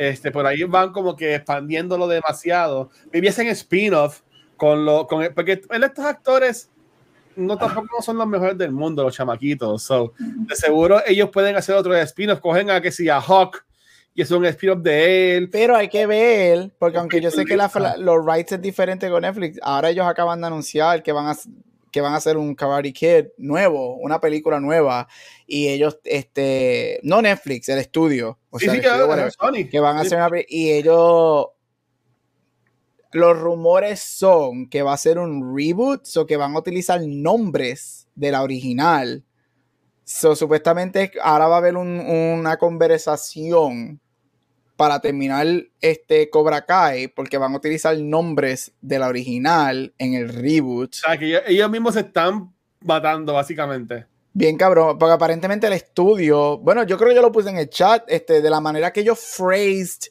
el anuncio, la gente interpretó que, que el estudio no está happy con lo que Cobra Kai está haciendo y que Cobra Kai se convirtió tan popular y whatever. Vamos a ver que esto es de Sony Pictures. Este, y obviamente, mira, y aquí tenemos a, de parte de, de Dojo, de Miyagi Dojo, tenemos a Rafa, que ya también, también, de Cobra Kai. Este, um, yo honestamente pienso que es un mega error, pero Sony Pictures no son los más inteligentes últimamente con lo que está haciendo en el cine. Shocker. Este, um, lo de, lo de Marvel, por decirlo así. Eh, yo he sido bien vocal, que yo odio las películas de Sony, de, de Marvel. Este, ellos están jodiendo esto, porque aunque nosotros nos cansemos, si ellos hacen 10 temporadas de Cobra Kai, las 10 temporadas van a estar número uno en, en, viewership y toda la pendejada. Y sí pueden hacer spin-off y enfocarse que sí, que en, en, el personaje de Jacob o este, o Tanner Buchanan, este Robbie King, porque son actores que son de estos actores como de Disney Channel o como la misma eh, Peyton List, que era de Disney o de, Nickelodeon, que ellos son C actors que ¿verdad? ellos no van a tener más nada que hacer con sus vidas, o ellos van a poder hacer. Ellos van a trabajar con Netflix, de gesto su vida en todas las películas de Netflix y todos los shows de Netflix. van a ser como los, como los teenage actors de Elite, que van a salir en, en, mil temporadas y cuando se acabe salen en otras cosas de Netflix. So, yo pienso que es un error. Yo había leído que no era un reboot, que era una continuación de la tercera película. Que eso yo decía confundido. Pues va a salir entonces Daniel San. Entonces en estas películas va a estar eh, Macchio picando de ambos, de ambos lados. No sé. No sé. Por ahora, tú, ¿qué pensaste de, de, de, este fifth season de Cobra Kai? A mí me gustó. Estuvo bien bueno. A mí me, es que es cheesy. Yo sé que es súper cheesy, pero es, es, un cheesy bien hecho, en mi opinión. Mm. Es lo que CW se supone que hiciera con su serie. es la mejor comparación que te puedo. O sea, es un tipo de serie bien. Bien Smallville Smallville era bien cheesy, pero estaba, era una serie bien buena. Ah, pero Smallville es buena. Smallville es buena, de verdad. Pues esta, esta, es lo mismo. Y esta lo, lo, que hace que aguante la serie, además de los cheesiness, son los personajes. Eh, para mí los MVP de este season fueron, obviamente, este Johnny Lawrence siempre va a ser el MVP, sí. pero Chosen. Chosen no, también seguía este, en este Chosen cargó la temporada en sus espaldas. Bueno, ¿Tú, tú entiendes. Cuando, fue bueno, fue. fue, fue cuando, para mí fue no MVP, pero... a, a, a, a, los empleados de, de del cabrón este de la bolería. Ay, del bad guy. Del sí, bad que boy. piensa que eres malo y después el tipo es bueno y dice, ay, pues hay que llamar a una ambulancia porque ya acabo de joder a esta gente allá afuera. Y es como que, dude, eso es assault, te pueden meter preso y como que, pero acá la gente eso no le, no Ay, le importa. Serie. Y el villano. Como vamos a hablar de Andor, no voy a estar mucho tiempo aquí en, en, en Cobra Kai, este, mi gente. Uh, va a haber un, un sexto season, cuando hablamos de, de Six Season podemos hablar más de esto, pero entonces, antes de ir a Top y Garbage, ¿algo, algunos points que quieran decir de esta temporada que les gustó o algo que quieran tocar? Este, Megan, pasando contigo. Mira, episodio 8, si no me equivoco, creo que es el que está bien emotional. ¿Es el 8? Cuando Creo muere que Chosen. sí, voy a decir. Pero ya tuviste eso, Gabriel. No, que este pero yo no me chico, Dios spoiler, I don't mío. mind. it's Pues, que no le- él me spoileó este. Yo no he visto los últimos tres, yo no he visto el 8, el 9 y el 10. Game of Esos tres Thrones. yo no Mira, mira, mira, viste. Anyway, el 8 está emotional, está bueno. Um, lo que sí tengo que decir antes de garbage, eh, no tomo mucho garbage, pero en realidad es que a mí me ha tomado por sorpresa que varias cosas de esta serie, pero más como maestra, que siempre voy a traer eso, eh, de- los estudiantes míos están obsessed con esta serie.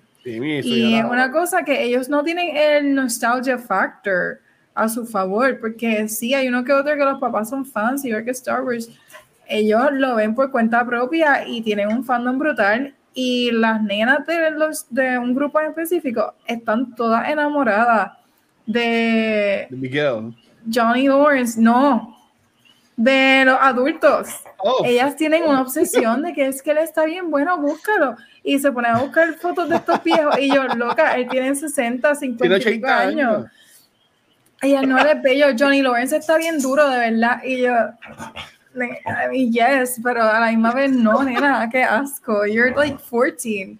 Y, y hay un fandom bien grande. Y Miguel, ¿quién es ese? Porque ni lo miran. Se están ligando a los viejos. Pero lo que me sorprende es que tanto les guste cuando ellos no tienen el nostalgia factor. Y no sé qué es, no sé si, porque no son lo- la historia de los adolescentes. No creo que sea eso lo que los tiene. Eh, hay algo de la serie porque acá yo voy al mall y voy a las tiendas de pop culture. uh, uh, aquí hay una tienda que se llama Box Launch, este, este, los Spencers, y tú ves cada vez que sale un season es el merch de Cobra Kai. Yo tengo estudiantes que en la universidad yo cada rato veo gente con merch de Cobra Kai. So, y, y son, ellos, es verdad que dice, son muy jóvenes. Nosotros tenemos el nostalgia factor, pero ellos son muy jóvenes para tener ese nostalgia factor, pero este show pega. Y mira, watch, ahorita está- me dio con chequear. La serie más bajita, el season más bajito en Rotten Tomatoes es el 2 y el 3 con 90. El 4.95 y el primero y el quinto season están en 100. no, no. te creo. A, a este lo están poniendo la gente de Cairofón y lo puso arriba. Esa- esa Este tiene, el- porque- este season está en 100% en Rotten Sí, Tomatoes. sí, So, claro, este es show gusta, este show gusta. Bien, es que, cabrón. Gabriel, tú- es que el último episodio, eh, gente, spoilers. Yo tampoco visto la temporada completa. Ah, ¿Sabes? Pero este, me puse a ver reviews por todos lados y yo sé lo que va a ser en todos los episodios. Como él diga eso en Andor, yo me voy, yo me voy. Cancelado. Este, no que Andor. cancelen este. Mira, eh, yo, yo, lo que digo, que no. yo lo que digo es que eh, lo que yo leí, escuché y vi que va a ser el último episodio es algo como que estúpidamente ridículo de overhype. Este, y dice que está bien cabrón. Este, está bien cabrón. Toda, toda la cosa, es, como dijeron en Kind Cobra Kai Endgame. So, esto es para los fanáticos. O sea, ellos saben lo que están haciendo, ellos tienen la fórmula y ellos van a seguir sacándole jugo a esto, pero como Sony son unos brutos. Saludos a la gente de Sony Pictures Puerto Rico que nos invitan a las premieres, gracias por todo. Este, Sony Pictures son unos oh, morones. ellos van a, ellos, ay, Cora acá está bien pegado, vamos a hacer películas de Karate Kid, igual que Spider-Man. Spider-Man está bien pegado, vamos a hacer películas de Venom, de Morbius, ¿sabes? Como que para pero, mí pero, pero, pero, pero, pero, yo, será, yo no, siempre... pero espérate, ¿no será la, la, película que terminará esta serie de Cobra Kai? Que a lo mejor no, no, no, es, uh, es, completamente, es completamente diferente. Ellos, de la manera que ellos tiraron el press release, es algo completamente de Cobra Kai. Y ellos, hay, un, hay palabras en ese press release que a mucha gente los dejó pensando que ellos no les gusta lo que Netflix está haciendo con Cobra Kai. De la manera que, frame, que they frame it. todos los chavos que Netflix le está haciendo a Sony Television es que en verdad, So, hay algo interesante. Pero yo siempre tengo que defender a Venom. Venom hace muchos chavos y las dos de Venom son buenas, entretienen, saben lo que están este haciendo. Ahí, yo, yo, es que yo, un hater. No, yo no he visto Morbius porque es que de verdad. No, eso, eso es una basura. Morbius es una basura. Eso es una basura. Pero, pero, ok, gracias, Megan. Este, Gabriel, el punto que tú quieras hablar así de la serie y tu top y garbage lo que has visto. Mira, este, no la he terminado todavía, me faltan los últimos episodios, pero la serie it sounds stupid, pero es que a mí, a mí me gusta la nostalgia.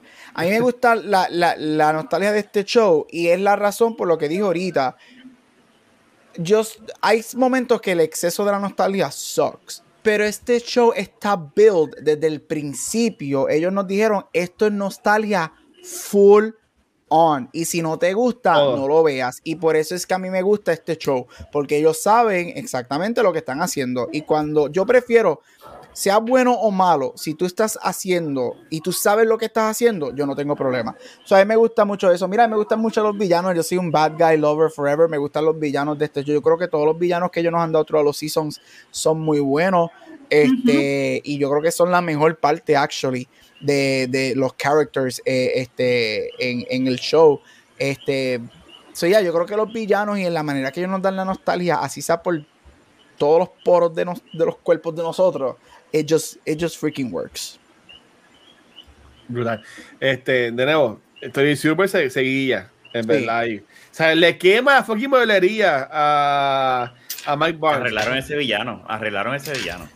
Pero es que el actor de Mike Barnes, este, yo estuve seguro fue que cuando ellos le fueron a donde él, él dijo, yo voy a salir, pero no voy a ser el malo.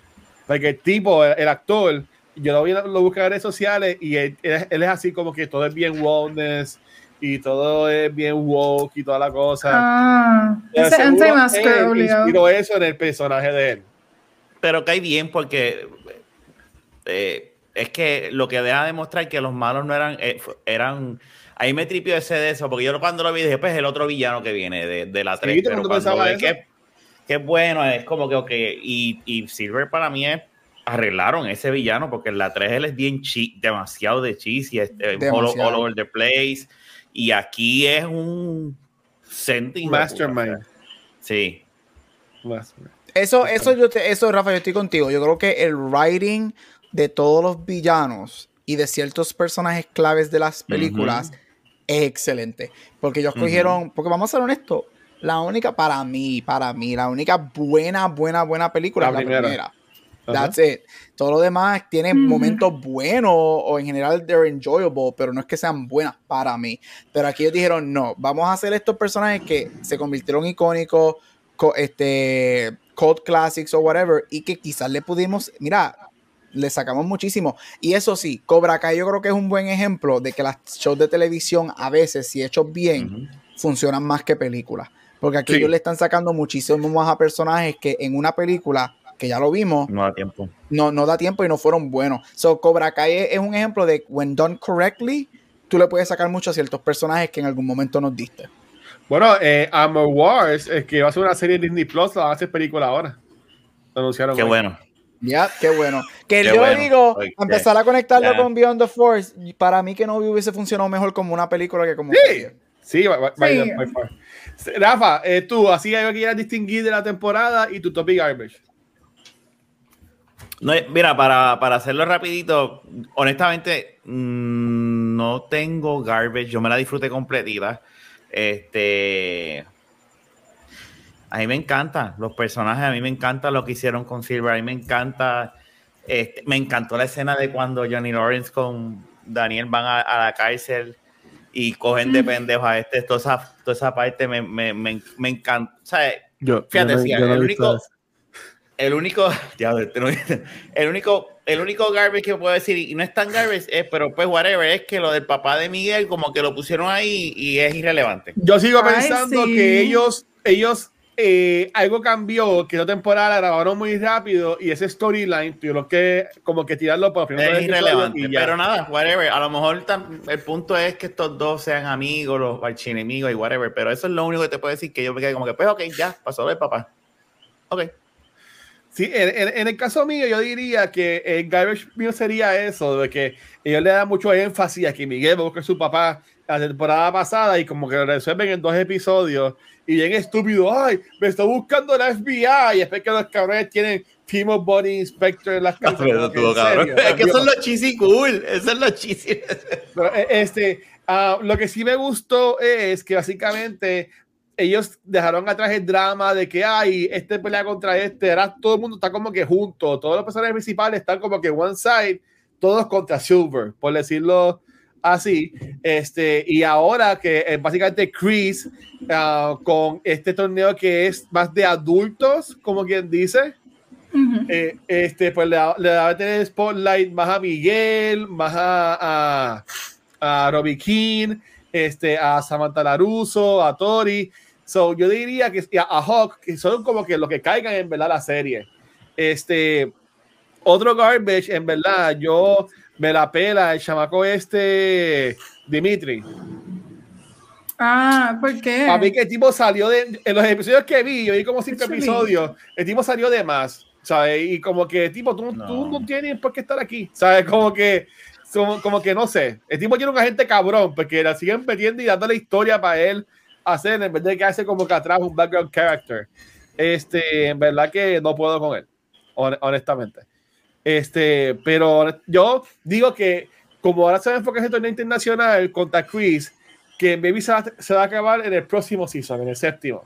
Pero también hay que ver, porque este, solo está bien pegado. Este, estuvo grabando Blue Beatles, o maybe ellos, o sea, maybe la próxima temporada va a salir como en dos años, por decirlo así. ¿Sabes? Como que, como que no sé, honestamente, no sé. Este, pero nada, ¿quieren mencionar algo más sobre Cobra Kai o nos vamos a hablar de Andor? Porque ya vamos para dos horas casi. Así que, Corillo, ¿recomiendan la quinta temporada de Cobra Kai? Claro que sí. que sí. sí. Y nada como yo que no la hemos visto. Este... Yo me faltan tres episodios. Este corillo. Y el loco no va a ver el summary Vamos, vamos para hablar Andor, pero antes de eso vamos a terminar acá el posibilidad de cultura. Este, Megan, ¿dónde te pueden conseguir, corazón? Ahí me pueden encontrar en Instagram como Megan Dux. Es donde es único porque ya no estoy haciendo más nada con mi vida. y, a Megan, y, a, Megan el perrito que ah, año, recientemente. Rafa, ¿y a ti? Aquí en, eh, envió va aquí de la baqueta. Perdóname, no estaba pendiente. no me la vía, ¿verdad? No vi que no estaba pendiente. Este, Gabushi, ¿a ti? Mira, todos social media como Gabucho Graham. Corilla, también me pueden conseguir como el Washer en cualquier red social y a esta secuencia nos consiguen en cualquier programa de podcast, nuestra página de Facebook, Instagram, Twitter, a nuestro canal de YouTube y eh, pero donde ah rapidito un anuncio. Van a haber cambios precisamente en los proveedores de podcast. Eh, vamos, a, vamos a estar trabajando para dividir los podcasts y cada cual tenga su propio este feed. Oh, eso me gusta. Vamos a estar haciendo eso. Sabes que ya hablamos con Gabriel y con Rafa los otros días. Este, y pues, he, hablado un poco más de eso con Rafa. So, lo vamos a estar manejando próximamente. Este, denos break, pero lo vamos a hacer para que la gente pueda conseguir mejor los episodios y no digan que hay otros podcasts de Star Wars primero que vivían de Force cuando nosotros llegamos obviamente más que ellos. Este, lo que único no pueden conseguir en vivo es acá en Twitch, donde hoy grabamos ahora el episodio de Cultura que duró como 50 horas y vamos a la hora sobre el episodio de Andor, que no sé cuánto dura, porque vamos a hablar de cuatro episodios. So, vamos a seguir aquí hoy. yo, voy a ordenar, yo, voy a ordenar mi, yo voy a ordenar mi comida para comérmela aquí en el episodio. Que se confianza. Gracias por estar con nosotros, la gente que estuvo eh, live, seguimos llegando septiembre acá en Twitch. Este, recuerden que bastante de live por ahora no va a pasar, eh, obviamente respetando por lo que está pasando, lo que es Puerto Rico y también este Estados Unidos. Eh, pero nada, nos vemos la semana que viene que vamos a hablar sobre Bros. Yes. Vean Bros, Corillo, no sean cabrones, vean Bros. es el, de Super Mario Brothers. No, mira, me voy. You're not no, yo You're not cuatro, lo digo a la gente de afuera, porque hay como campañas de hate con la película. Este, yo sugiero que la vean, en verdad. Yo la voy a ver mañana. Yo, estoy yo la voy a ver mañana también.